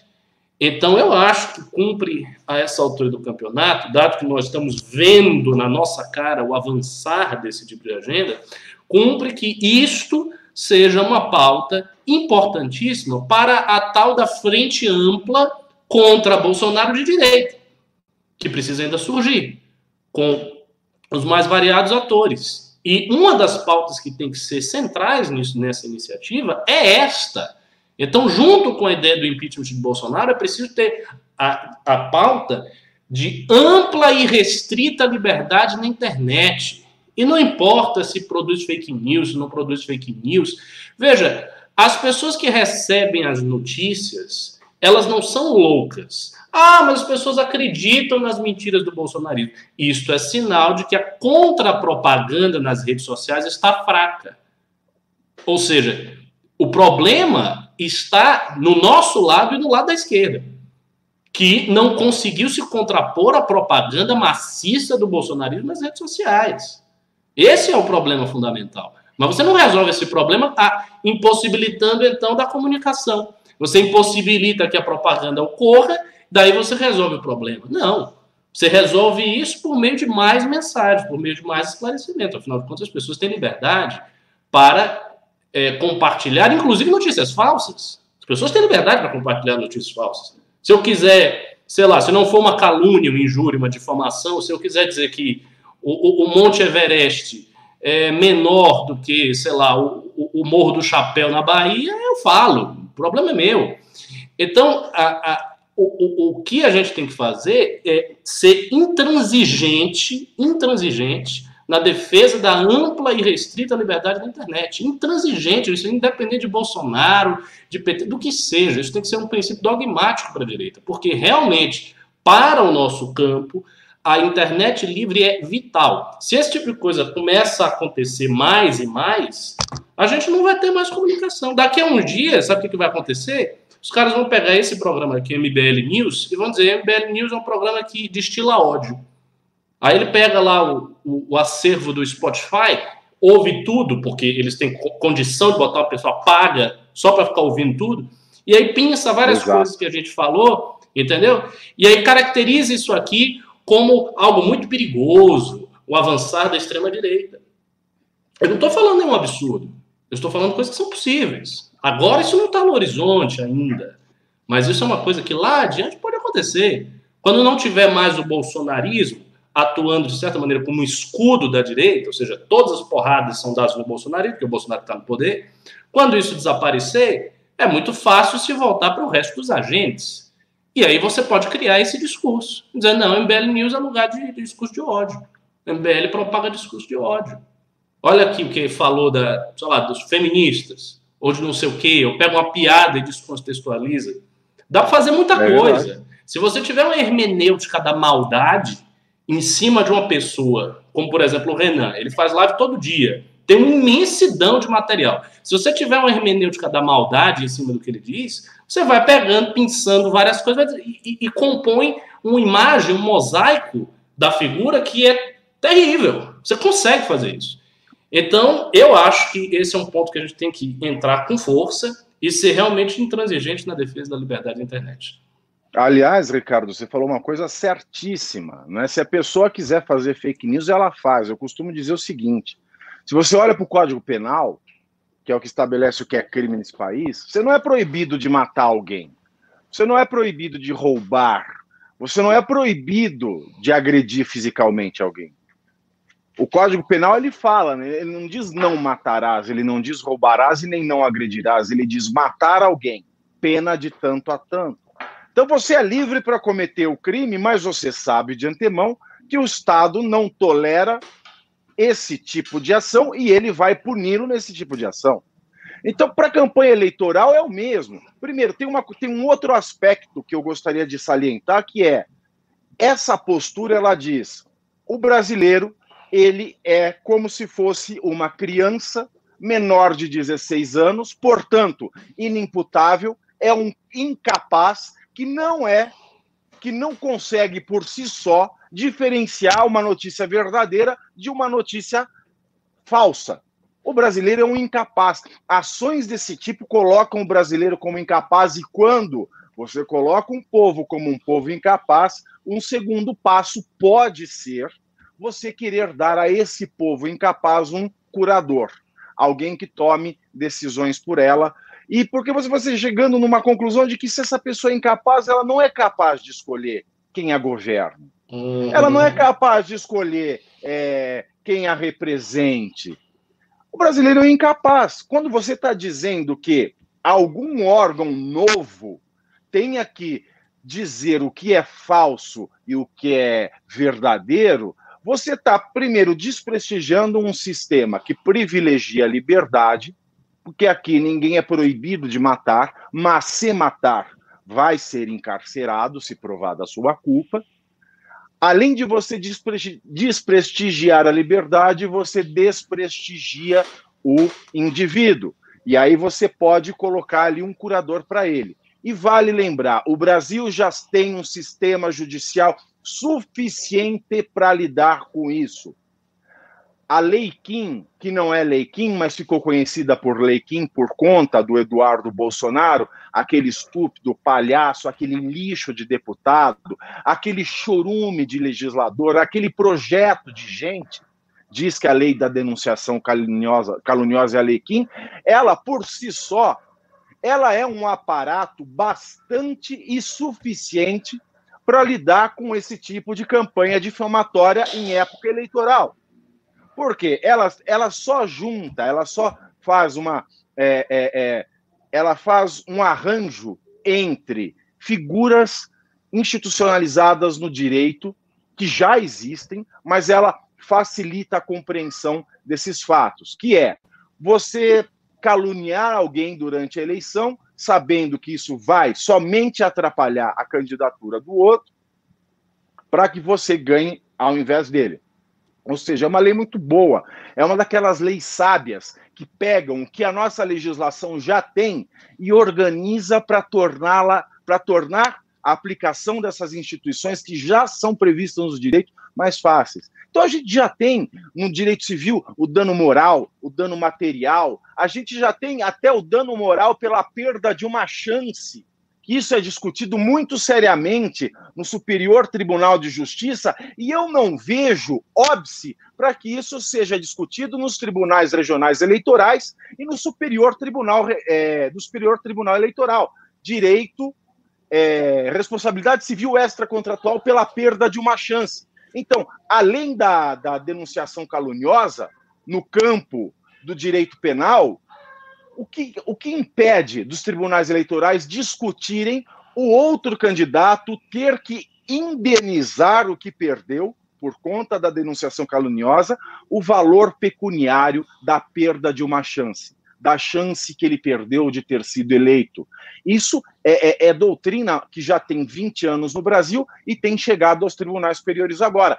E mais, e mais, eu tenho a alegria, aliás, é, eu, eu não, não, não, estive no News até então, o ministro Edson Fachin, na sexta, na quinta-feira da semana passada, ele adotou uma posição que eu inaugurei na minha tese de doutorado, que nunca havia sido levantada no Brasil, que é o abuso do direito de liberdade religiosa.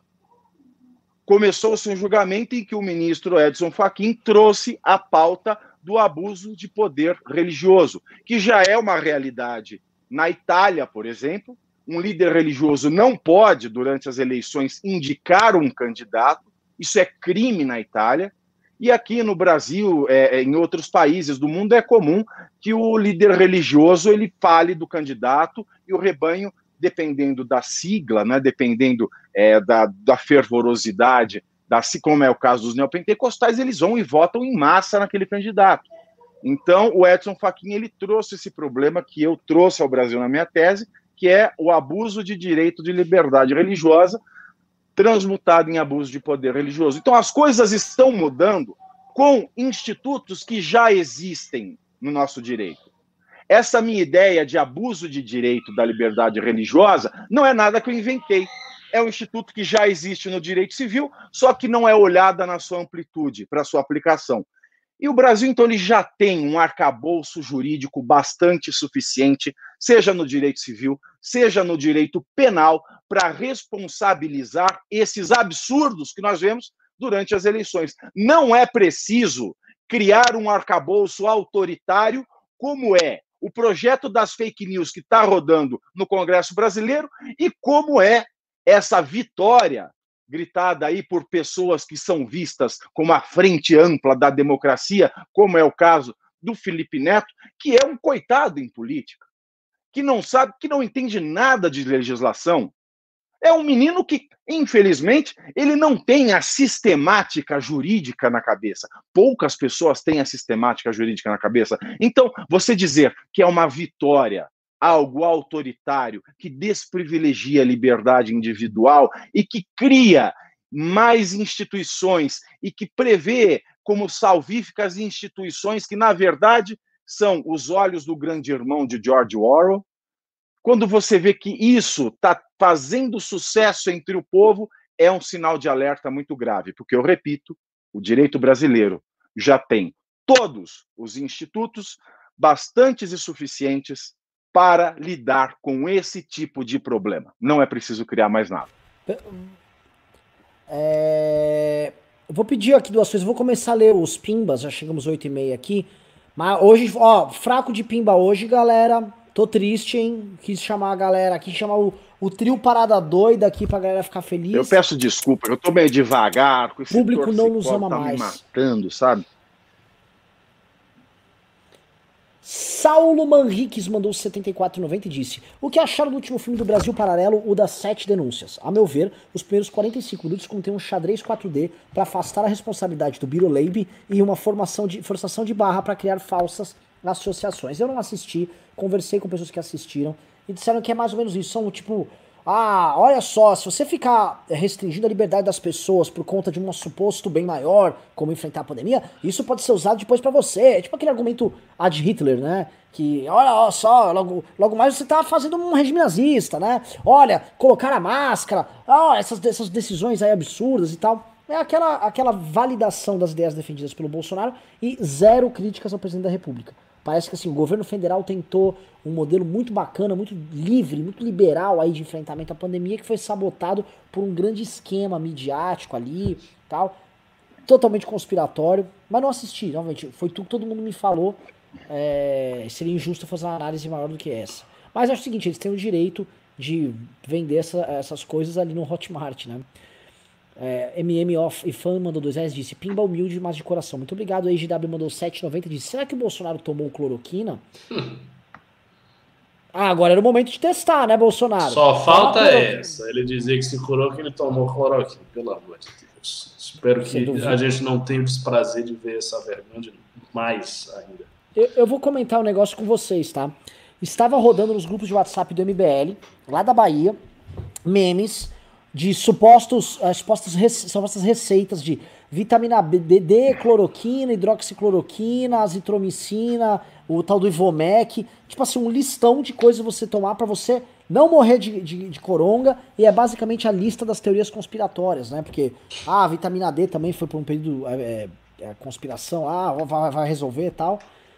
Foda. As tiazinhas do Zap. Olha, eu só quero, eu só quero, eu só quero fazer uma justiça à vitamina D, tá? Vitamina D não é vitamina, é hormônio, e existe de fato um protocolo é, internacionalmente aplicado à vitamina D, e existe uma campanha difamatória da indústria farmacêutica à vitamina D. Isso é histórico, mas a vitamina D ela é uma coisa correlacionada à imunidade que é muito pouco valorizada e ela vai contra a quase 2 milhões de estudos jurídicos publicados em revistas científicas de renome na medicina. Uau. Então, a vitamina D. Agora, se ela previne o Covid, eu não sei. Se ela é, cura, eu não posso dizer, mas que ela é um agente é, de imunidade a outras doenças, inclusive as gripes comuns, isso eu, eu acredito mesmo que seja, porque eu e minha família fazemos uso é, desse protocolo, chamado protocolo Coimbra da vitamina C, e assim, gripe é uma coisa que sempre passou longe, eu tenho um, eu tenho um, um sistema imunológico muito bom. Eu acredito muito na vitamina D. Agora, se ela é eficaz para essa doença nova, eu já não sei. Mas que vitamina D3 é bom, eu acho que é bom pra caramba. Flávio Schmael mandou 5 dólares e disse: Será que o Bozo vai usar o exame de quem? Exame de quem para falar que não era o Coronga? Ronaldo Nazário, Romário Nazário, Romário, Romário Nazário, que se Ronaldo Nazário, que é o nome do Ronaldo, não do jogador. É, Ronaldo. Eu não sei, vamos ver. Rafael Silva Daniel mandou 10 reais e disse: Fui comprar a camisa do MBL na loja, mas meu tamanho tá esgotado. Vão chegar mais? Faz mais aí, apavorado. Quero apavorar o gado quando as ruas estiverem livres de novo. Olha, é, a, os, os, fornecedores estão meio atrapalhados. A gente vai checar ali. Tá, aliás, nem vi como é que tá essa questão da loja. Hugo Leonardo mandou cincão e disse: Os 14 pontos do Berto Eco são uma bela porcaria. Ele é que foi o primeiro que começou com essa história de que o que eu não gosto é fascismo. Hugo Leonardo mandou mais dois reais e disse: O Paulo Guedes virou uma versão liberal do Ciro Gomes. Olha, é a mesma máquina de lorote, de blá, blá, blá, blá. Ah, falando em Ciro Gomes, tá? Olha só, que não podia passar aqui desapercebido. O, nós vamos ter quarta-feira aqui no canal, tá? Uma live incrível. Vai ser um debate promovido pelo MBL entre de, é, economistas liberais contra economistas desenvolvimentistas, tá? Pelo lado dos liberais vai ter o Arilton Teixeira e o Matheus Hector. E pelos desenvolvimentistas vai ter o Gabriel Cassiano e o Paulo Gala. Então, duas linhas tal. O debate foi convocado pelo MBL. Chamamos eles para tratar de política industrial tá? Fala, ó, eu mesmo eu levantei no programa, pô, por que, que ninguém fala disso meio liberal tal? Chamamos. Os convidados, tanto o Paulo Gala quanto o Gabriel Cassino, foram super elegantes. O Arilton e o Matheus super elegantes. Colocamos no grupo de WhatsApp, combinamos de divulgação. O pessoal ali do, do Gabriel, Gabriel Cassino é cirista do PDT, falou, vó, a gente vai divulgar nas redes do, da Rede Ciro tal. Beleza, a gente pode divulgar, fomos super bacana tal. Aí o Ciro vai lá e posta um ataque infantil, desnecessário, a lá Bolsonaro dizendo assim: olha, na cara não, que é para não estragar o enterro, dando a entender o que que o cara vai vir num debate organizado pela gente e vai estourar a cara do debatedor. Que coisa infantil, Ciro Gomes, que coisa, que coisa pequena. Primeiro porque é o seguinte, é, é, acho que ele dá a entender que o MBL vai de, debater com os caras dele. Primeira coisa, o MBL tá promovendo o debate. O, o, os rapazes do PDT que vão debater foram super, super educados, super não estão fazendo esse tipo de bobeira que você, Ciro Gomes, faz em público para organizar o debate. Eu sou moderador. Os outros dois que estão debatendo não são do MBL, né? O Arilton Teixeira nem o Matheus Hector. Os dois estão indo lá debater, aí fica essa história de vai na cara não, Paquistão. Que papo. Aí depois critica a polarização. O bolsonarismo veio com ódio, um discurso odioso, veio com essa ladainha. Né? Agora, eu tento imaginar se o MBL tivesse fazendo esse discurso, né? Na cara não, pra estragar o enterro, se não tinha aqui ali um jornalista. Ah, o MBL, né? Ah, ah com certeza, com certeza. Eles iam dar qualquer interpretação pesada, coisa, ia ser, oh meu Deus, o MBL é violento, o MBL ameaça pedetista. O MBL ameaça pedetista. Pois é, e o Ciro faz isso. E, e, ele gosta de criar essa imagem, então ele sempre está acalentando essa imagem de valentão, não sei o quê. Eu não sei porquê, eu acho que ele força tanto isso aí que eu desconfio que o Ciro seja muito parecido com o Bolsonaro nesse particular. Todo mundo acha que, ah, quando o Ciro for o presidente, ele vai fazer acontecer, se ele for o presidente, ele vai botar para arrepiar. Às vezes chega lá e não bota nada. Começa a falar fino, assim, banana todo, como ele fez no debate da Globo. Então, Entendeu? Eu acho que ele é uma pessoa que ele já está numa idade e numa posição política no Brasil, porque ele tem uma ele é uma liderança, e ele tem que começar a se comportar um pouco mais, sabe? Se comportar como uma liderança mesmo, e não como um moleque, como um vagabundozinho provocador, entendeu? É. Enfim. É. Mas... Olha o brasileiro, que povo desgraçado. A direita teve que acreditar numa pessoa com passado do Bolsonaro e a esquerda agora tem que acreditar alguém com passado com o Ciro Gomes. Olha que grande desgraceira virou isso aqui. É, é, é uma coisa tão besta. Porque assim, a turma dele, é, a gente chamou eles aqui, tem pessoal que segue o Ciro que no, tá, nos assiste aqui no programa. Eu falei, chama os caras, vamos fazer, vamos organizar. Tudo super, super. E ninguém tá falando pra ninguém sair dando as mãos. Não, a gente vai cantar, somos todos amigos. Não! Pô, vamos debater, vamos fazer um negócio. Não é pra ninguém toma, é, não tomar tiro na cara para não estragar o enterro. É que todo mundo saia ganhando. Ninguém vai destruir ninguém. É pra ser um negócio positivo. E não. Aí depois reclamam do Bolsonaro. Aí depois reclamam do Bolsonaro. Ah, o Bolsonaro. Ah, e aquela coisa, o MBL coisa. é o grupo que mais ataca o bolsonarismo, que o bolsonarismo mais se preocupa. Aliás, a família Bolsonaro não dorme pensando em MBL. E a gente está atacando, a gente está apontando os erros do Bolsonaro para quando o Bolsonaro cair, a mídia cair de pau na gente. É isso que vai acontecer. Vamos lá. Jack Ludwig Ryan mandou cincão e disse: O pavigato coloca pregador de roupa Miau. na ponta da orelha para passar a dor no pescoço. Isso na funciona. orelha da, da, do torcicolo ou na, na outra orelha ou nas duas? Sei lá. Aí Manda disse, aí um a alô pressão, pesquise. Rick e o Alencastro? Lúcio Big, Renan. Ainda não. Tô, eu comecei aqui a ler, ó, Darcy Ribeiro. Ó, povo brasileiro. Primeiras 50 páginas hoje. Brasileiros Sem Fronteiras, o Carlos Schroer. Ah, o grande Carlão mandou dois dólares de Pavinato, parabéns pelo comentário sobre o ministro, o MF. Ô, Carlão, eu tô devendo falar com você, hein? Essa semana eu vou dar uma sumida de quarta a domingo, mas na segunda-feira que vem eu tô aí a todo vapor, 24 por 7. É nós. Uh, e ó, assistam o MBL News Morning, tá? Tá muito bom. Hoje teve o, Car o Carlos, hoje teve o Merreiro e a Nanda. Foi bem legal. Recomendo que assistam. Assistam de manhã, vamos, vamos levantar aqui no público. Eu vou contar uma noticiazinha, tá? Quem tá aqui na live. Eu tô aberto aqui, ó. Isso que eu tô mostrando aqui na tela para vocês. Nem poderia mostrar, mas eu vou mostrar aqui porque vocês podem saber antes. Vamos lá. Aqui, ó. Uh, eita, não consigo abrir. Ih, ah, eu não posso abrir. Já nem fala então, já nem, nem fala, você não conseguiu abrir. Vamos lá. Naldo, uh, Naldo Santos mandou 5 reais disse: Vai vender para quem, Paulo Coach enganador? Ninguém tem dinheiro para comprar nada antes do fim de 21. Essa coisa de privatização lota. Lógico que é. É conversa pra boi dormir isso aí. Hugo Leonardo mandou 5 reais disse: O Urich pode explicar muito bem essa questão da bolsa com a realidade das pessoas. Chamem o cara para um programa. Um dia eu prometo chamar. É, o Isaac Barros mandou 2 reais disse: São Paulo Futebol Clube de Aidar versus Brasil de Bolsonaro. Quem é pior? Puta merda. Israel mandou 5 reais disse: recomendo faça fortuna com ações do Deste Bazin. Vão entender como o mercado precifica e como calcular o preço real de uma ação. Abraço a todos. Leandro Ó disse, é, Renan. Agora, assim, há, um pressuposto desse tipo de pimba que é o seguinte: ah, porque vocês não entendem como fazer isso, então a análise de vocês sobre a bolsa está errada. Veja, você, é preciso aceitar a empiria da realidade concreta. Você não pode partir do modelo e forçar o modelo na realidade. Se a bolsa está explodindo em 100 mil e tal, e não está acontecendo nada na economia real, então o vínculo entre a bolsa e a economia concreta é menor do que você supõe. E aí você tem que reformular o negócio na sua cabeça. Ou você vai dizer: olha, tem poucas empresas que estão na bolsa, é mais limitado, o Brasil tem uma faixa enorme de economia informal, essa economia informal sustenta aqui, aqui e ali, ela não está na bolsa.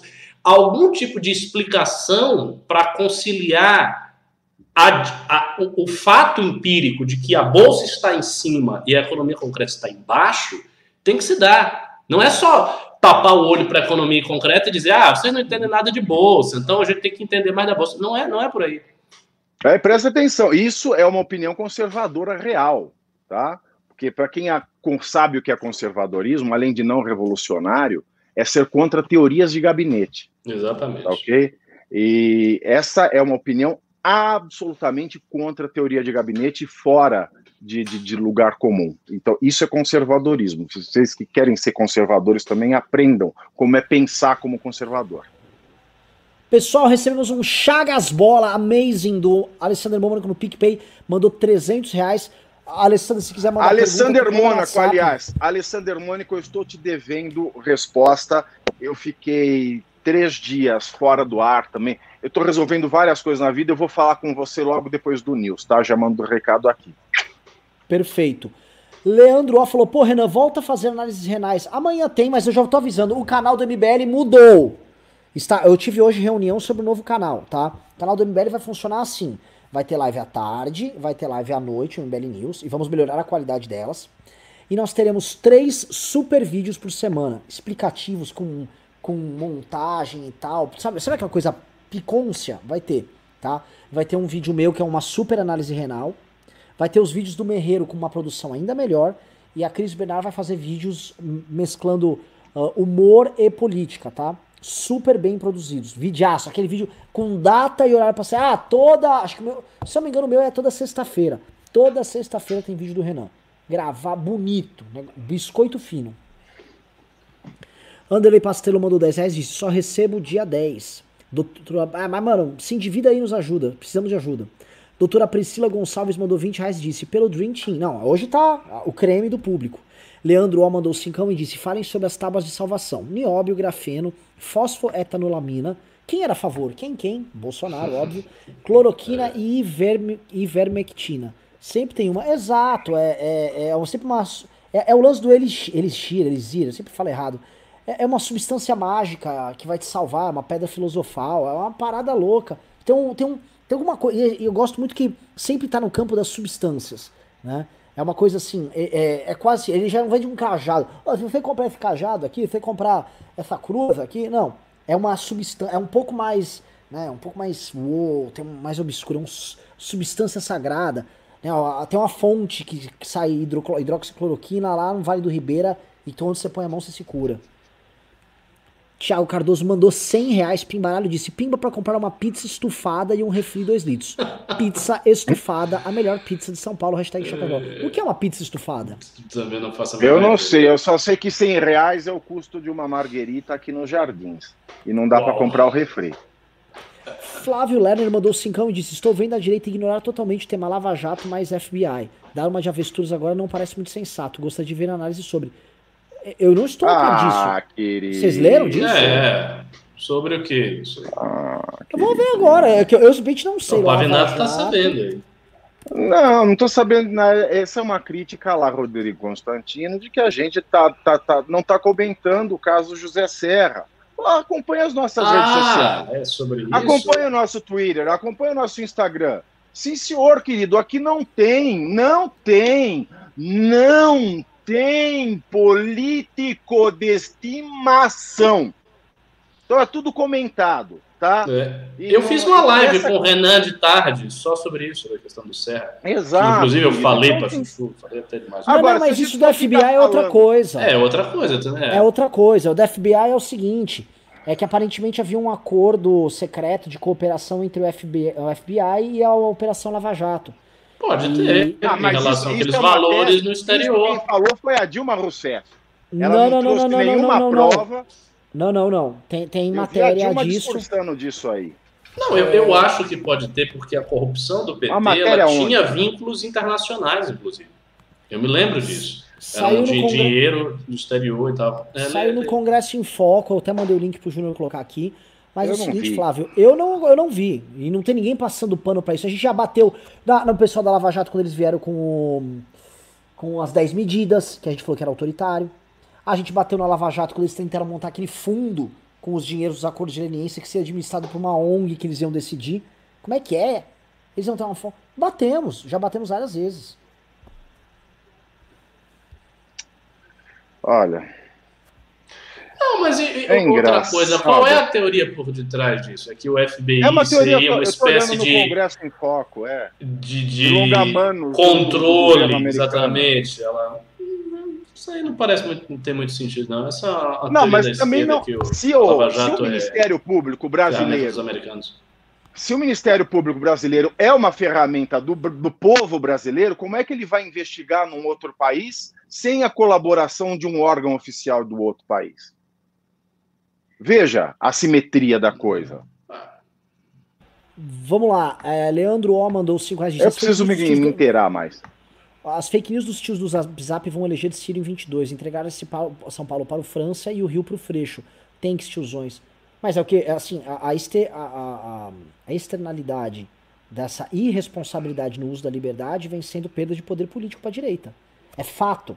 Quanto mais a direita mente de forma descarada e tosca, quanto mais a direita se engana, quanto mais a direita usa de uma perfídia que quebra todas as regras de civilidade no jogo político. Ah, mas a esquerda fez. Tudo bem, a gente não precisava ter feito tão igual ou pior em muitos momentos como o campo da direita fez, em especial o bolsonarismo, não estaria essa merda toda, tá? A direita ganhou a eleição, eu, eu, gosto de repetir isso, sem precisar fazer o que foi feito depois de ter ganho a eleição. Depois a coisa ficou pior ainda do que foi antes. Uhum. Ficou, ah, depois, assim, parece que eles viram os métodos da eleição e falaram: precisamos turbinar isso aqui. E por causa dessas brigas sectárias por poder, eles criaram uma máquina de destruição de reputação mesmo. E justificaram os ataques. O William Soares Paixão mandou 5 e disse: Meu Rio de Janeiro também está flexibilizando também. Os números estão caindo. Acreditem, meu pai trabalha no sistema funerário e os números despencaram. Nossa. É. Caio Daniel mandou 18,90 e disse: Em Goiás, o decreto do Caiado não está valendo de nada. Os prefeitos estão fazendo o que querem no momento em que a UFG prevê que 5 mil mortos ao final de julho. Pesado, hein? Alexandre Monteiro mandou vintão e disse: Renan, como será a competição interna no MBL nas eleições municipais, visto que vários membros importantes terão que disputar votos do eleitorado liberal e simpático ao movimento? Olha, a maior parte deles estará na mesma chapa. Então, em tese, eles competem entre si, que é uma competição saudável, e também ajudam a trazer votos para a mesma chapa. Tá? Então não é ruim isso, e São Paulo capital especificamente, tá? Cristina Vale mandou 18,90, muito obrigado. Alberto Seba mandou 2, muito obrigado. Tenente Bigode mandou 2 de SPM pra, é, pra comprar um sonho de valsa pro Pavinato. Uhum. Anderlei Pastrão mandou 10 de espécie crime dos profissionais da saúde que lutam todos os dias para manter algum controle nesses casos. São eles que evitam catástrofes, não os políticos. Eles constroem apesar dos políticos. Fato. Todos, né? Que todo mundo lembra dos médicos. Todo mundo, todo um time. Até a equipe, a equipe de limpeza é fundamental. Todo mundo. Leandro O mandou 10 reais e disse: São Paulo foi um baita exemplo de gestão do Covid, levando em conta que é o principal ponto de entrada no Brasil via Guarulhos e tendo em vista a sua densidade demográfica. Vejam os hospitais de campanha e o HC. É um fato. fato. Ah, o, o, Dória é um cara confiável. Não tô aqui falando pra ninguém elogiar o Dória. Tô falando que, caramba, operou certinho. E, e não fez, assim, imitou o que foi feito de certo nos outros lugares, chamou especialista pro tema. É isso. Ju Parelli mandou 2 dólares, disse: Pimba para o OCT que tá na live hoje. Menos um voto pro Bozo que, que é isso? O que, que é o OCT? Marisa Iga, nossa grande líder nipônica, mandou 3 mil ienes, muito obrigado. Cristiano Machado mandou 10 e disse: Renan, criticar o Paulo Guedes, tudo bem. Criticar as oscilações da bolsa, acho sem sentido. É livre até para ser idiota na bolsa. Tem muitos fatores além do governo que definem os preços ativos. Eu sei que tem, eu sei que tem muitos, mas também tem o fato de o governo adora não é operar crítica, foi uma constatação. Isso foi uma é, constatação, não é uma crítica. Exatamente, é uma crítica. constatação que há um desvencilhamento é. do que está acontecendo na bolsa e o resto. Não é crítica. Exato. Se as ah, pessoas estão ganhando dinheiro com a bolsa, que maravilha para elas. Pois é. Agora, eu não acho cabível um ministro da Economia, um ministro da Fazenda, num país com o desemprego que tem, com o drama econômico que vive, é um cara que fica criando ilusão. Essa ilusão não vai alegrar lá na ponta o cara que tá desempregado. O cara tá, puta, todo desempregado. Ou o cara que tem um mercadinho que tá fechando. O cara que tem uma mercearia que tá fechando. Esse cara não tá, sabe, não tá vendo a privatização do Guedes resolvendo nada pra ele. Isso aí é pro mercado que o Guedes tá falando. E ele só fala pro mercado. Vocês acham que convém? Essa é a minha pergunta. É, não é pimba, mas é, é, mas é engraçado. Rafael Rocha Guimarães mandou 5 reais disse: Pimba em agradecimento àquela encenação do final do canal devido à birra do Constantino. Os bolsonaristas ficaram desolados em ver aquela encenação. Foi maravilhosa. Francisco Brito mandou 18,90 disse: Sua Hotmart é brasileira, Renan. Desculpa, então. Então errei. Pavigato, 2 de julho, mandou um abraço. Pois é, mas pegaram uma empresa brasileira, colocaram os caras contra a parede e. Né? Thiago Ferreira mandou 50 e disse: Sempre achei que os números de, de Minas errados, mas falarem que não fizemos isolamento não é verdade. Bem, dizer todas as cidades fizeram. é, não é verdade. Bem dizer, todas as cidades fizeram. BH fechou antes de São Paulo. BH é um Quem mandou, essa, quem mandou essa mensagem? A Dilma? Não, foi o Thiago Ferreira. Mas assim, Ah, ah, tá. desculpa, desculpa, desculpa, desculpa. É que, eu, é que ele, é um, ele é um bom pimbeiro. É, BH, o Calil, foi hiper restrito. BH. Só que o Zema tá numa outra linha. E aí o Calil tava falando agora na, na, na TV que os hospitais lá estão lotando. Eles não tentaram abrir. né? O, Estado não se planejou, por exemplo, para abrir hospitais de campanha ali em BH. E agora tá vindo gente de outros municípios para BH e vai lotar os hospitais lá. Ele disse: erro foi MG fechar antes, quando ainda tinha poucos casos. Logo o pico da curva ia demorar mesmo. Não, cara, teve muitos casos subnotificados lá, os tal dos slags, que se você vai lá e coloca na conta, aumenta bastante os números de Minas. E, e Minas, assim, tinha que ter fechado, tinha que ser segurado. Ontem o que você tá tendo agora é esse influxo, que eu vi o Calil lá desesperado. A coletiva dele foi a coletiva de um cara que tá vendo o drama chegar na porta dele. Logical One mandou 5 e disse: Stefan Molyneux, filósofo canadense de direita, perdeu o canal de 14 anos no YouTube sem justificativa clara. MBL tem plano B de stream? A lei brasileira cobre? Olha, não sei. O Molyneux, ele tava se aventurando. É que eu sou a favor da liberdade de expressão. Ele tava se aventurando por, por campos meio turbulentos. Né? Fato, é, é, é, ele sabia o que estava fazendo. Né? Ele estava se aventurando ali. é, essa ideia de ah, inteligências entre as raças. Ele gosta de ficar entrando nesses assuntos poderia dar merda. Deu. Acho que ele pode falar lá, você concordando ou não que ele fale, mas ele tava ali se aventurando, no, na, navegando por mares revoltos ali. Alfredo Fonseca Júnior mandou 10 euros e disse forte abraço. Saulo Manriques mandou 7,90 e disse Ricardo, você é sunita ou xiita? Sou sunita, sufi. Hum, fa- falando em sunita e sufi, Maleal Brasília mandou 5 reais. Imagino que ele seja sunita e sufi, não sei. Disse Renan, sobre poder espiritual e real, etc. O problema é que eles funcionam bem em escalas de tempo de séculos, mas não tanto para análise agora. Pô, Male, você me deu o gancho para eu fazer o Renato, para tentar forçar a barra aqui com o Ricardo, e agora Eu tô pensando. desmonta aqui. Porra, os caras estão fazendo um complô aqui. Mano. Flávio Schmail mandou 10 dólares e disse: O que eu quis dizer é que no primeiro exame negativo que o Bolsa apresentou, o nome dele era Zé da Silva. O segundo era Ayrton Guedes. Agora que nome ele vai usar nesse terceiro? Ernesto de Jesus. Gustavo Marchioli mandou cincão e disse: A avó da primeira dama estava na UTI por Covid. Bolso vai querer que invada o hospital também? É. Chuta lá! Cloroquina vai ser administrada para ela e pra pra ele que está com Covid? E se o médico do Bolsonaro falar que não é pra tomar cloroquina? E se cloroquina der. der- bom. Maleal Brasília mandou 5 reais e disse: Serviam para entender Olafon, mas agora perderam boa parte de sua utilidade, a menos talvez no cenário internacional. Do que, que ele tá falando? Ah, essas teorias do poder espiritual e. Autoridade espiritual, poder temporal. Acho que ele tá continuando o pimba anterior. Mundo das Ideias mandou doisão e disse: Cadê meu pimba sobre o Vacef? Não sei. Diogo Rossanelli mandou 10 e disse: PicPay 50. Ah, ele mandou 50 no PicPay. Muito obrigado, Diogo. Aproveitando a mudança do canal, podiam pensar em vídeos estilo aulas do Ricardo Pavinato, Rap, Kim Renan. Cara, Ricardo Pavinato, Rap, Kim Renan, mais o Holiday estarão É na nossa plataforma. É o app, meu Diogo.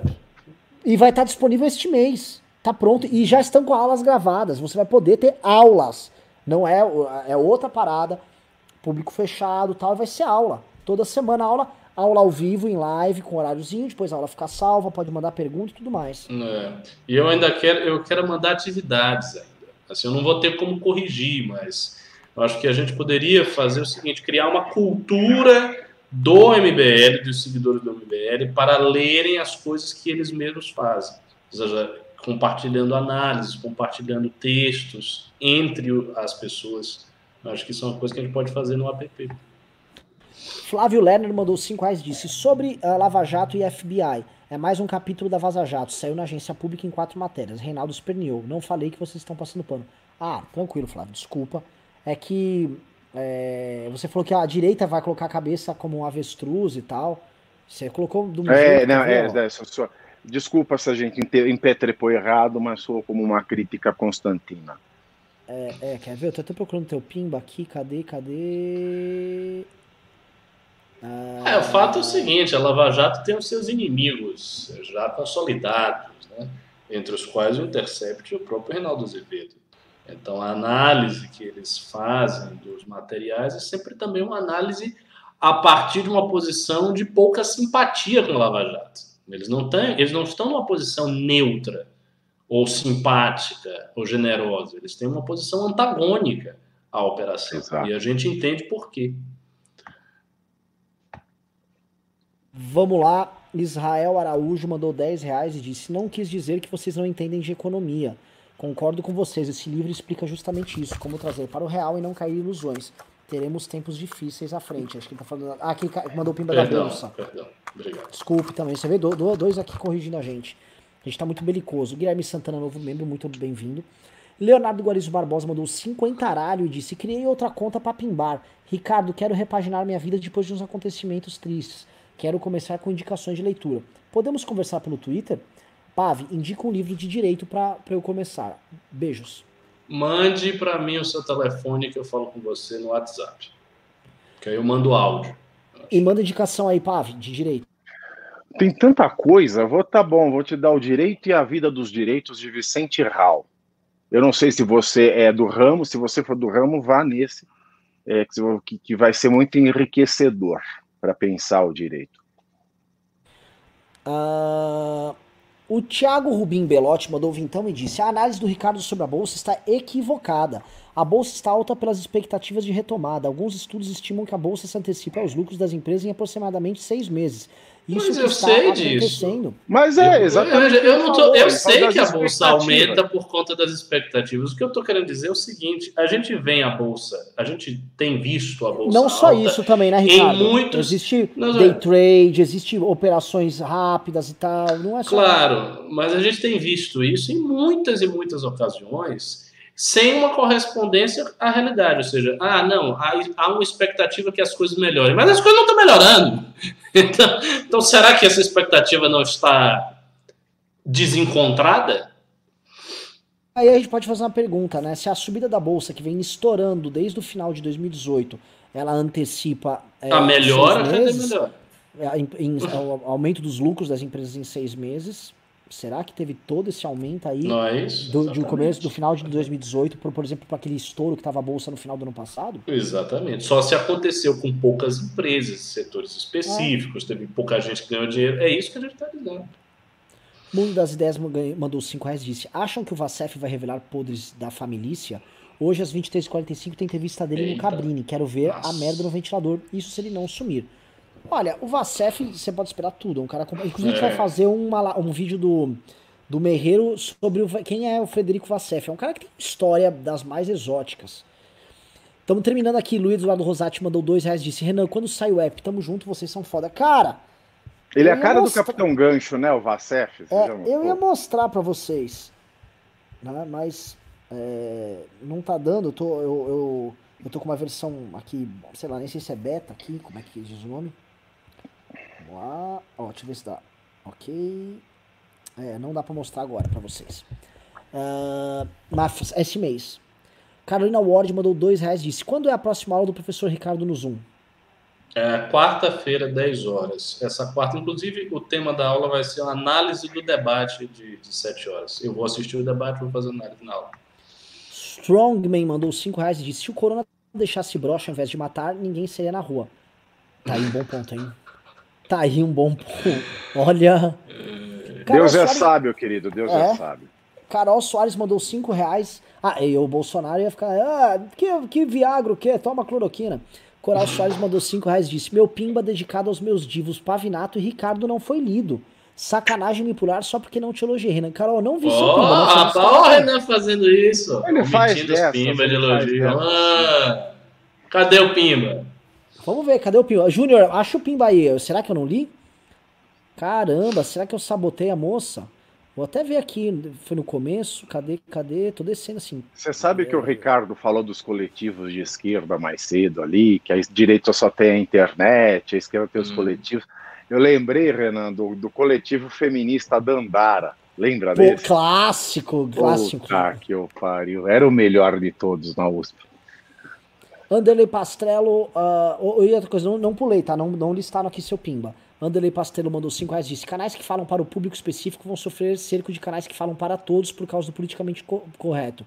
Eyes Open. Interessante seu ponto. Thiago Ferreira mandou cincão e disse: Pavinato não é a Dilma, não. Só dei minha opinião no Pimba. Curto muito o trabalho de ah, vocês. tá, ok. Não tá. Carolina... É que às vezes, assim, colocar a cabeça de. É que a gente já falou, já sabe, às vezes as palavras são mal, mal, mal escolhidas.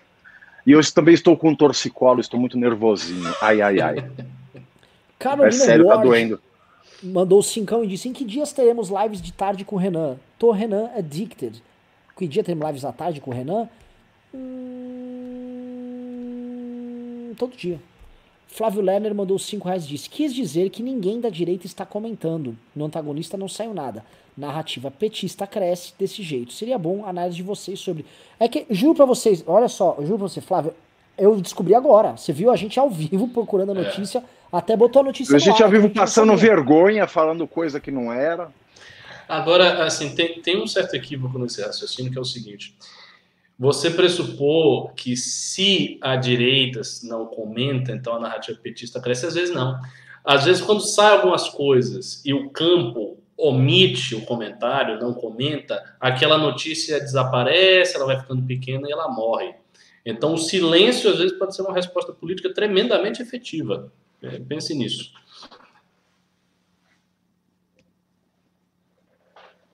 Vamos, vamos lá e finalizando aqui o último Pimba, Marcelo Burati mandou vintão e disse: Pimba para agradecer essas lives com o Dream do MBL. Alvante MBL, Bento Gonçalves, muito obrigado. E aí ainda teve cincão do Dele Pastrello. E pulou um pimbão de cincão meu lá atrás, vai checar. Acha aí, Júnior, que eu não achei o pimba do Dele Pastrello. Manda, manda aí mensagem normal agora, só é, para facilitar a vida, porra. É, é, é. Manda mensagem aqui, deixa eu ler. Olha, vou ler aqui, ó. Teve bastante PicPay hoje. Obrigado pelos PicPayers também, maravilhoso. O Joe o, o, começou o seguinte: Gata Tuta mandou 10 reais. Muito obrigado, Gata Tuta. Vai Nichada mandou 5. Jonathan Carvalho mandou 20. Josete mandou 10. Hamilton 10. Alessandro Mônaco, nosso herói, mandou 300. Amazing. João Abracin mandou 15. Rafael Fidelix mandou 1,28. Aldisley mandou 2. Robson Destinabel 5. Diogo Rosanelli, que a gente leu o pimba dele aqui, 50. Yuri, Maca... Yuri Mascarenhas mandou 3. Deixa eu ver se o nosso grande Mônaco me mandou o pimba aqui escrito pra eu ler. Não mandou. De qualquer forma, ele continua sendo nosso Deus. É, Mônaco, tô falando com você agora depois do, do news, tá? Pavinato, faça seu encerramento e depois, por favor, Rick Almeida. Olha, meu, primeiro foi um prazer inenarrável estar aqui com meu querido amigo professor Ricardo Almeida, com você, meu amigo aí de, de quase duas décadas. É, essa semana tem novidades, espero que tenha. Espero que tenham gostado. É, deixem o seu like, mesmo que está no final, mas deixem o seu like aqui é, é, nessa live. Isso aquece o nosso coração. Obrigado pelos pimbas, obrigado pela atenção. E vejo vocês na semana que vem. Tá certo? Um beijo enorme. É, meu encerramento, como sempre, agradecendo a audiência e só respondendo a coisa que as pessoas perguntaram aqui como é que faz para ver as aulas, é o seguinte, as aulas de quarta-feira, às 10 horas, elas são restritas para pessoas que são dos núcleos do MBL. Ou seja, se você tem uma atuação como ativista no núcleo local, no, no app não vai ser assim. O app vai ser uma coisa mais aberta e uma aula também mais estruturada, numa forma didática.